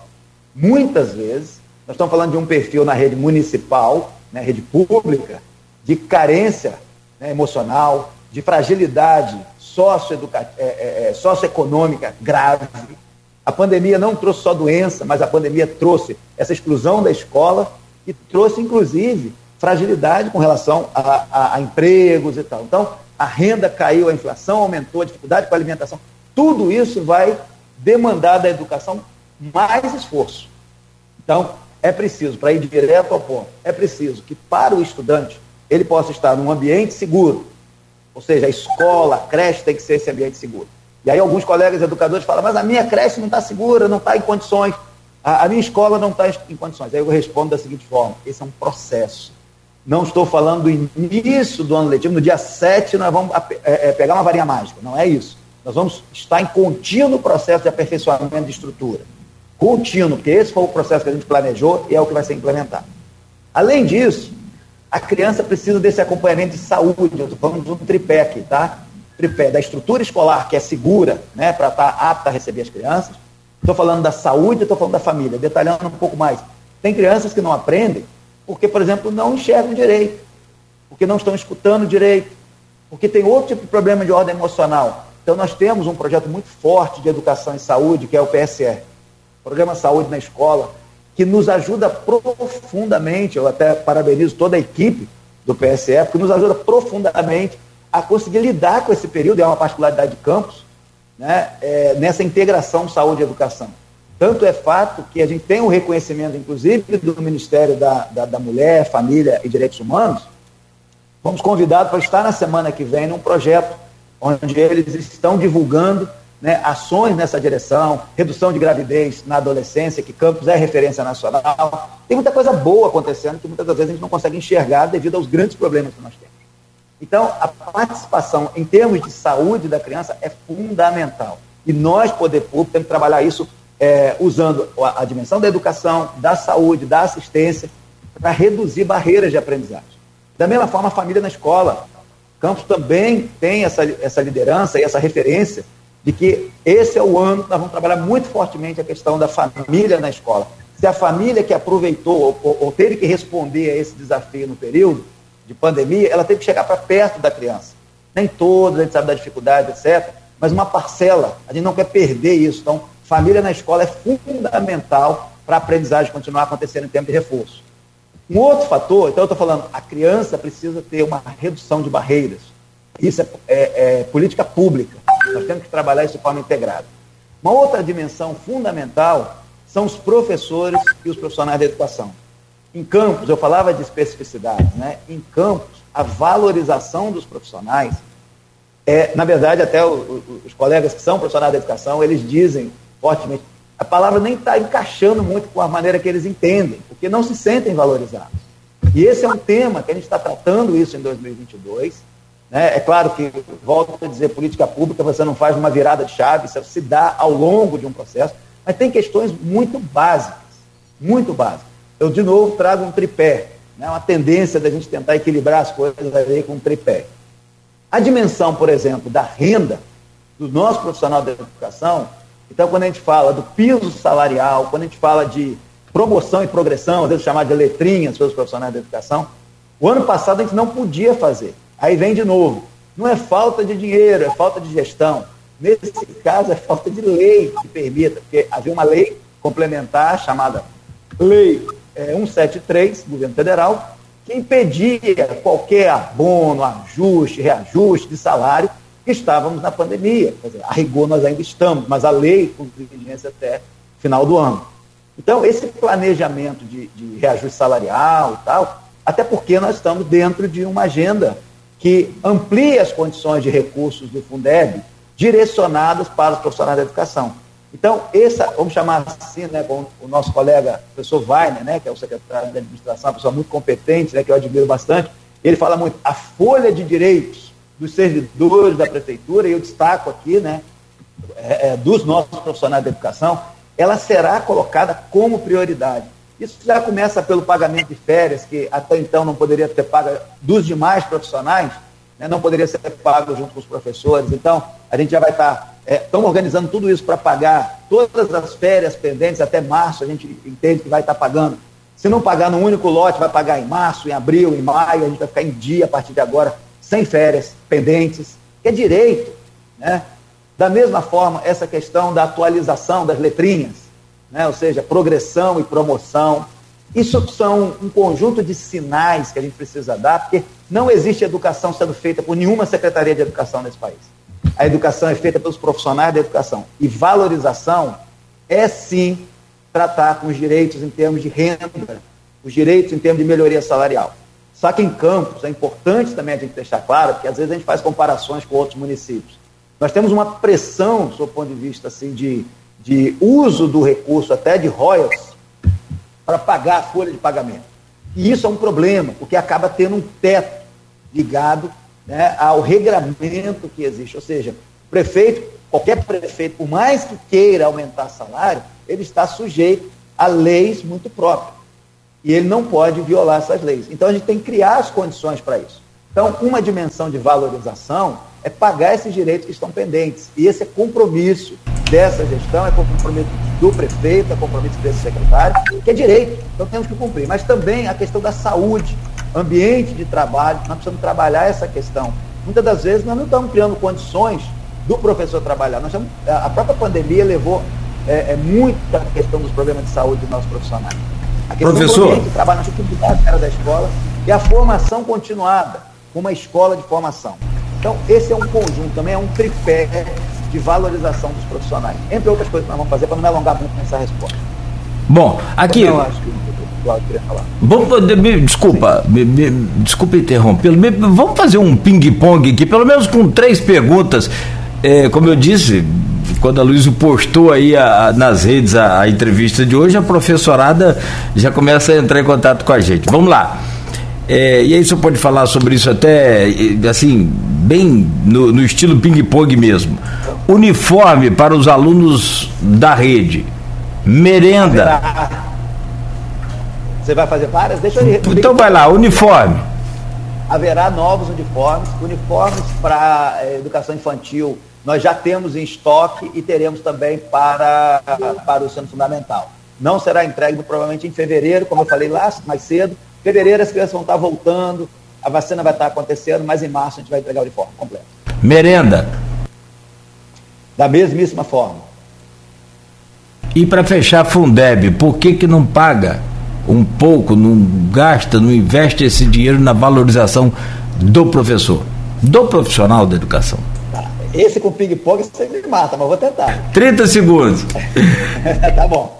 É, Fundeb é um. É, Sabe o que eu vou fazer? Eu vou fazer um mini curso de Fundeb para deixar para os nossos profissionais de educação que tiverem. Claro que isso tudo também está na internet, mas para trazer a nossa visão aqui de como funciona o regramento. Nós estamos sujeitos a leis. A lei mudou de novo, o Fundeb é novo. Começou, o novo Fundeb começou em dezembro de 2020. E a lei foi modificada agora no dia 27, 28 de dezembro de 2021. Então tem um regramento que é uma responsabilidade gigante. Tem um conselho que monitora cada real que a gente utiliza, que é o CACS Fundeb tem os órgãos de controle que monitoram tudo que a gente faz. A gente está trabalhando aqui dentro do rigor da lei. Só que quando os profissionais é, comparam com outras cidades, eles pensam que a gente fez algo contrário aos profissionais. o que não é verdade. Nós tentamos esclarecer e teremos o ano para esclarecer isso também.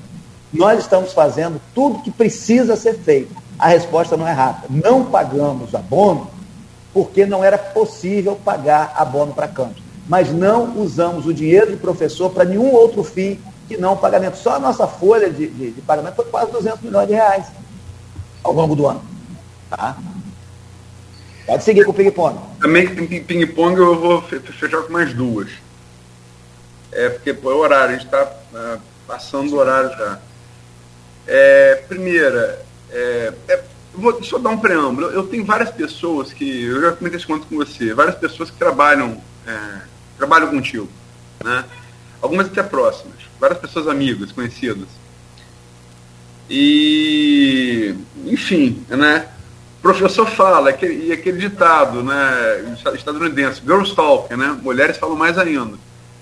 É, é, dificuldade de quem veio, uma experiência exitosa no Pronatec, de quem veio da, da, da, da educação federal, que embora tenha falhas, mas é, é, de longe dos três, dos três, das três esferas a mais, a mais próxima do, do ideal, para o municipal? A pergunta é essa: qual é, qual é a dificuldade de transição? Ah, perdão, tá, agora eu entendi, eu pensei que você estava contextualizando ainda.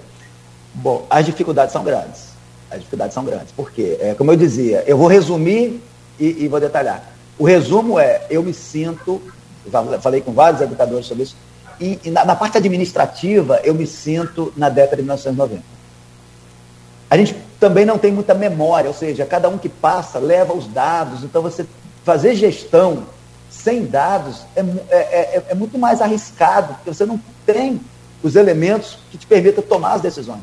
Nós temos uma rede muito grande e, naturalmente, temos que ter muito cuidado com a comunicação. Um detalhe de comunicação, eu só trabalho a minha comunicação de maneira oficial quando eu vou falar com a rede, tá? ou seja, me comunico com ofício circular e tal, Trabalho com manuais operacionais. Eu falava contigo também. Nós temos um manual operacional do ensino híbrido e nós estamos construindo um manual operacional do ensino presencial na pandemia.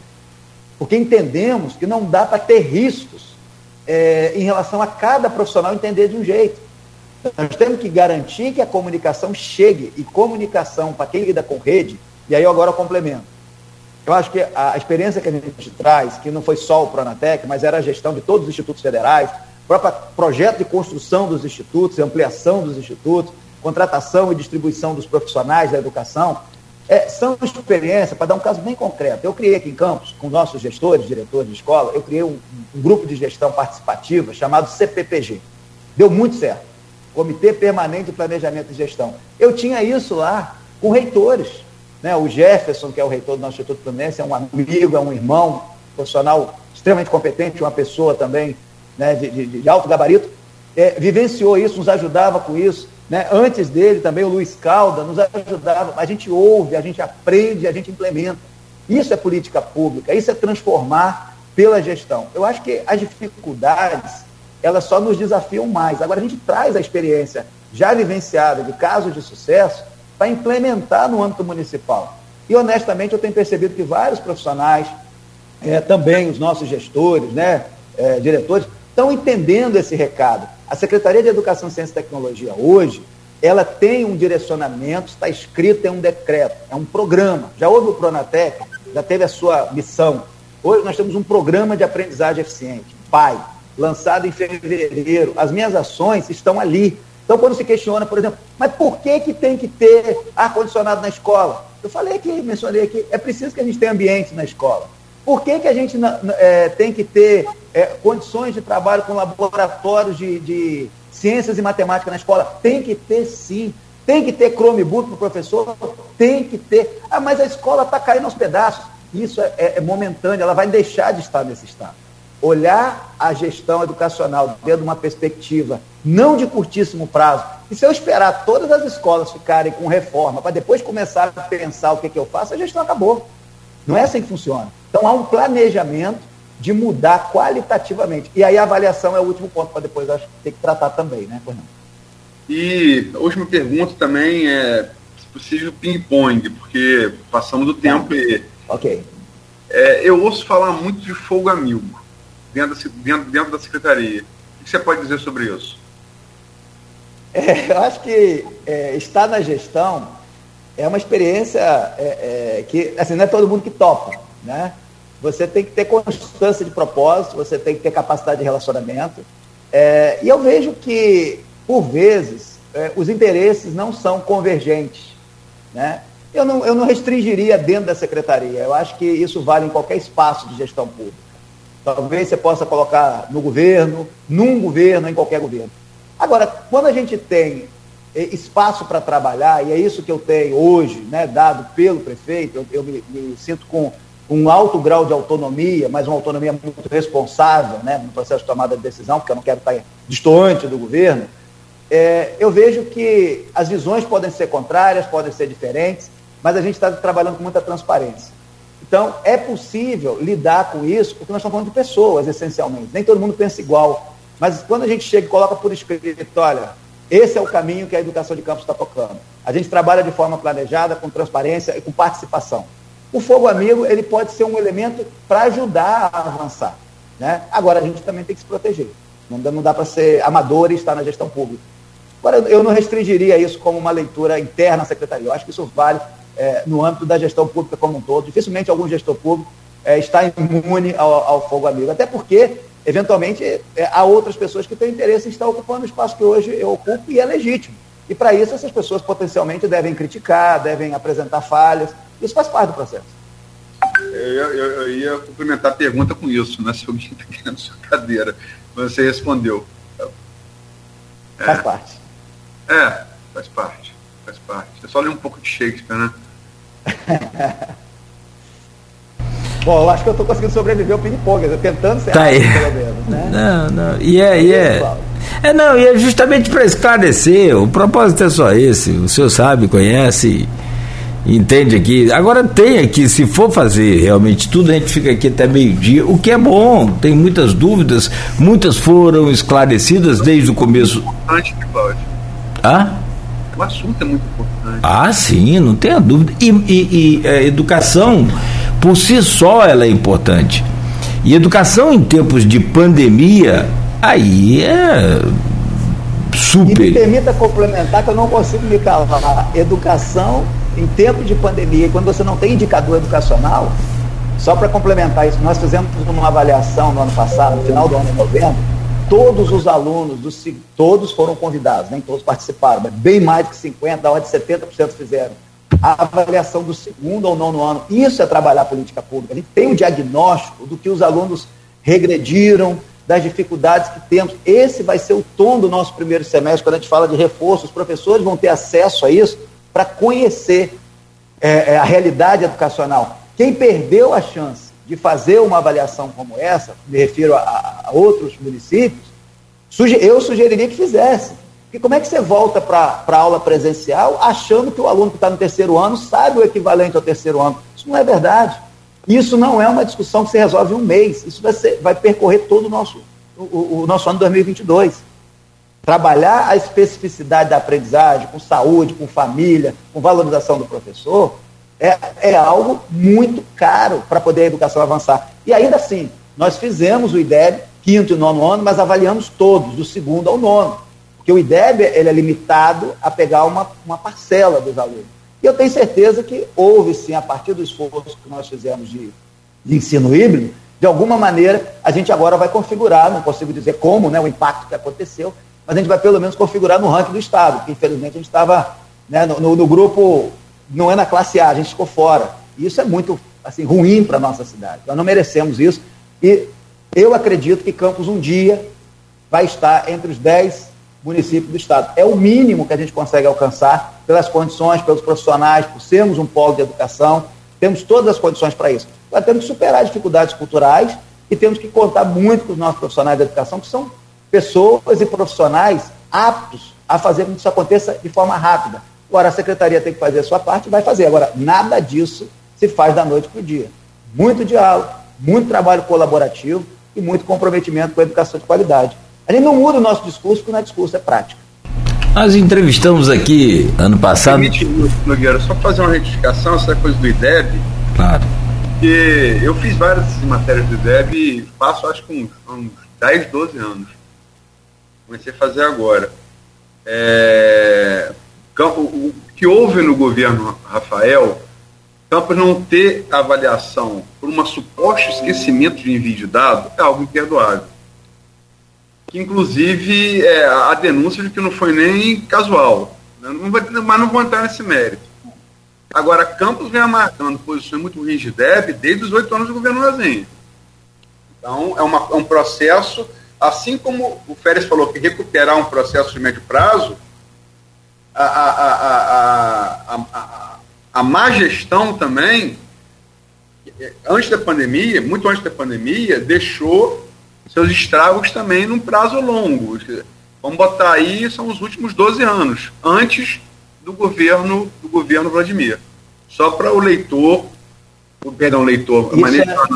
o ouvinte, telespectador, está bem ciente da, da linha cronológica de tempo. Isso só reforça é, isso só reforça, Luiz, o, que eu falava mais cedo, né?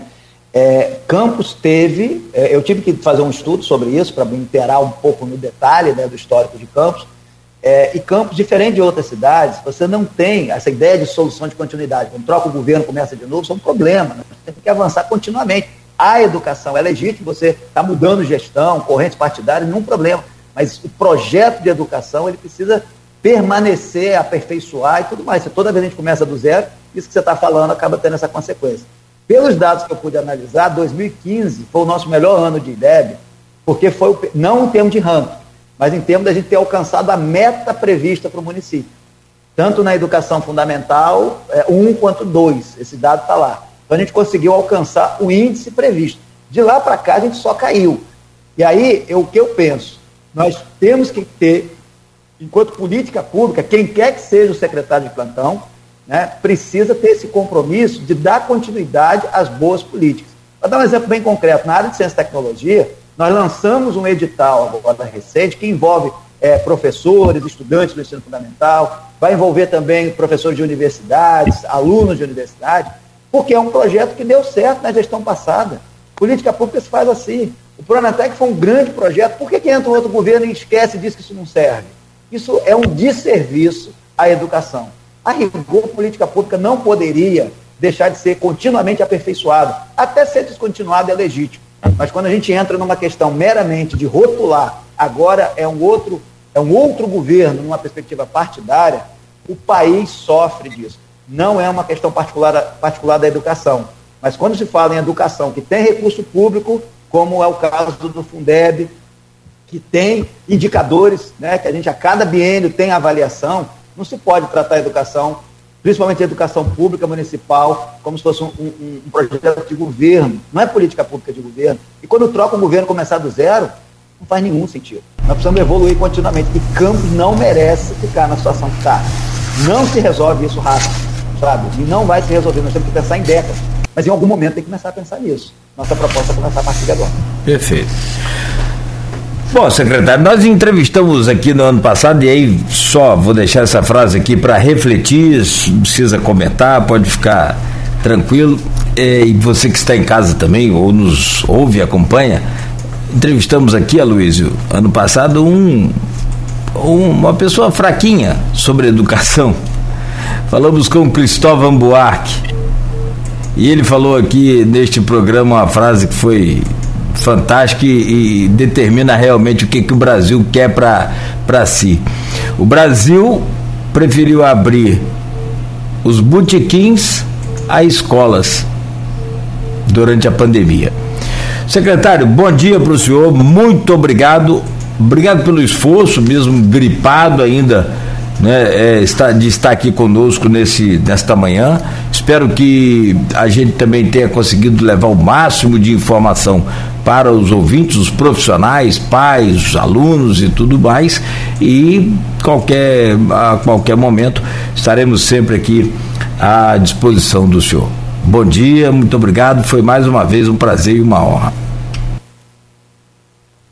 Eu que agradeço aí é, pela oportunidade né? Como não é nem a primeira, nem a segunda, nem a terceira, já também perdi as contas, mas você acha que foi muito rica a oportunidade. A gente sabe, quero concluir dizendo que os desafios eles estão postos é, não temos em perspectiva de que nós vamos resolver todos os problemas da educação no dia 7 de fevereiro, quero deixar isso muito claro, principalmente para os nossos profissionais, mas é, nós não estamos no final, nós estamos no início de uma grande retomada. É, eu falo isso na, na, na, certeza de que há um projeto e há uma equipe muito séria, tanto na Secretaria de Educação quanto nas unidades escolares da nossa rede pública municipal. A parte da secretaria será feita, a valorização dos profissionais será realmente tratada nas suas diversas dimensões e o diálogo permanente e respeitoso com os nossos profissionais estará sempre acontecendo. Agradeço demais né, a todos aqueles que acompanharam esse programa até agora. Para mim é sempre uma satisfação ter é, essa possibilidade de discutir educação, porque a, a educação, quero deixar claro para vocês, ela mudou a minha vida. Eu sou um exemplo concreto né, de que é possível a educação fazer transformação. E eu hoje tento, de alguma maneira, reproduzir isso e tenho certeza de que a gente vai conseguir, junto com os nossos educadores, começar a mudar essa história da educação de campo para não retroceder mais. Obrigado pela oportunidade mais uma vez. Aloysio Nogueira. Aloysio. Agradecer ao Férez pela presença, mesmo, mesmo gripado, como você ressaltou no início, agora no final. É, é a primeira entrevista que eu faço com o Férez, embora seja a quarta vez que ele vem um programa, as três vezes anteriores foram com o Arnaldo contigo. É a primeira vez que eu, que eu, que eu entrevisto. Falei porque ele, na verdade, a primeira vez ontem para convidá-lo, porque senti a partir do retorno, confirmado pelo retorno de hoje, que a questão da volta às aulas, vacinação infantil, teve ontem na entrevista com o painel com com a Angélica, com a Vera e com a Sana, que é um assunto que está palpitante no seio da sociedade, né? Pulsante. É, acho que ele deu vários esclarecimentos aqui.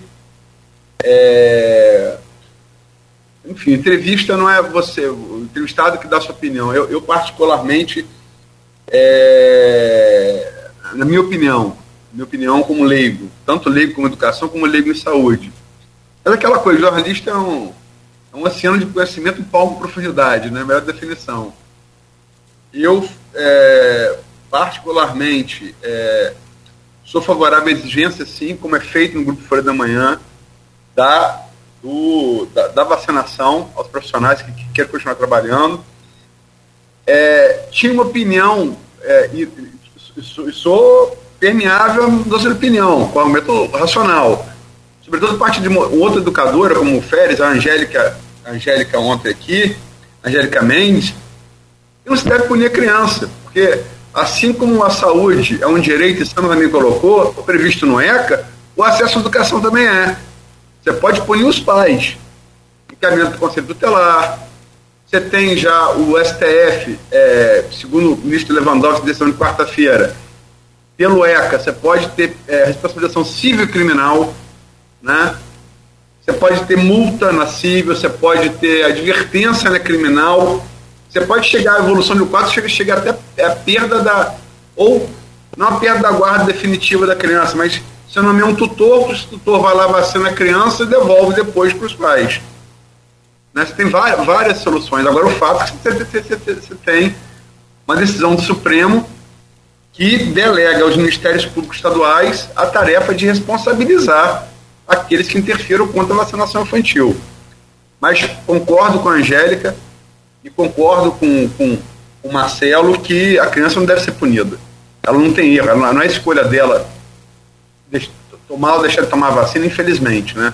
Até porque se fosse, quero crer que muitas dessas crianças seriam muito mais inteligentes que a maioria dos seus pais. Né? Imunizariam. Até porque são elas que sentem na pele esses dois anos de isolamento. Mas enfim, Marcelo, é isso. É, obrigado. Sucesso aí até o dia 7 e sucesso nessa retomada que é tão importante para o nosso futuro. Mais uma vez, então, muito obrigado, Marcelo. Obrigado aí a você que nos acompanhou pelo streaming no Face. Esse programa vai estar disponível agora em podcast. Pode ir lá no Spotify, no Deezer, no Amazon Music, onde você quiser e você vai conseguir ouvir esse programa aí na melhor hora do dia. Logo mais, reprise na Plena TV. Hoje tem Jornal Folha da Manhã nas bancas e nas casas dos assinantes. E às 7 horas de amanhã estaremos também recebendo aqui um super convidado. O ah. levantado aqui, você não... é, eu estava olhando aqui, por favor, fala aí. Fala você, fala você. Fala ah, você. vamos receber aqui como. É, não, e parceiro, acima de tudo, nos momentos de, de crise, de, de, de, de, formação, de clareza, ele vem sempre com né, a, o seu conhecimento, com a sua boa conduta, trazer aí mais sempre luz sobre essa escuridão que vivemos aí, que é o nosso querido Carlos Bacelar. Ele veio para falar também sobre eh, essa, vari essa variante, sobre essa Covid, essa pandemia. Enfim, vamos conversar bastante amanhã, né, Luiz?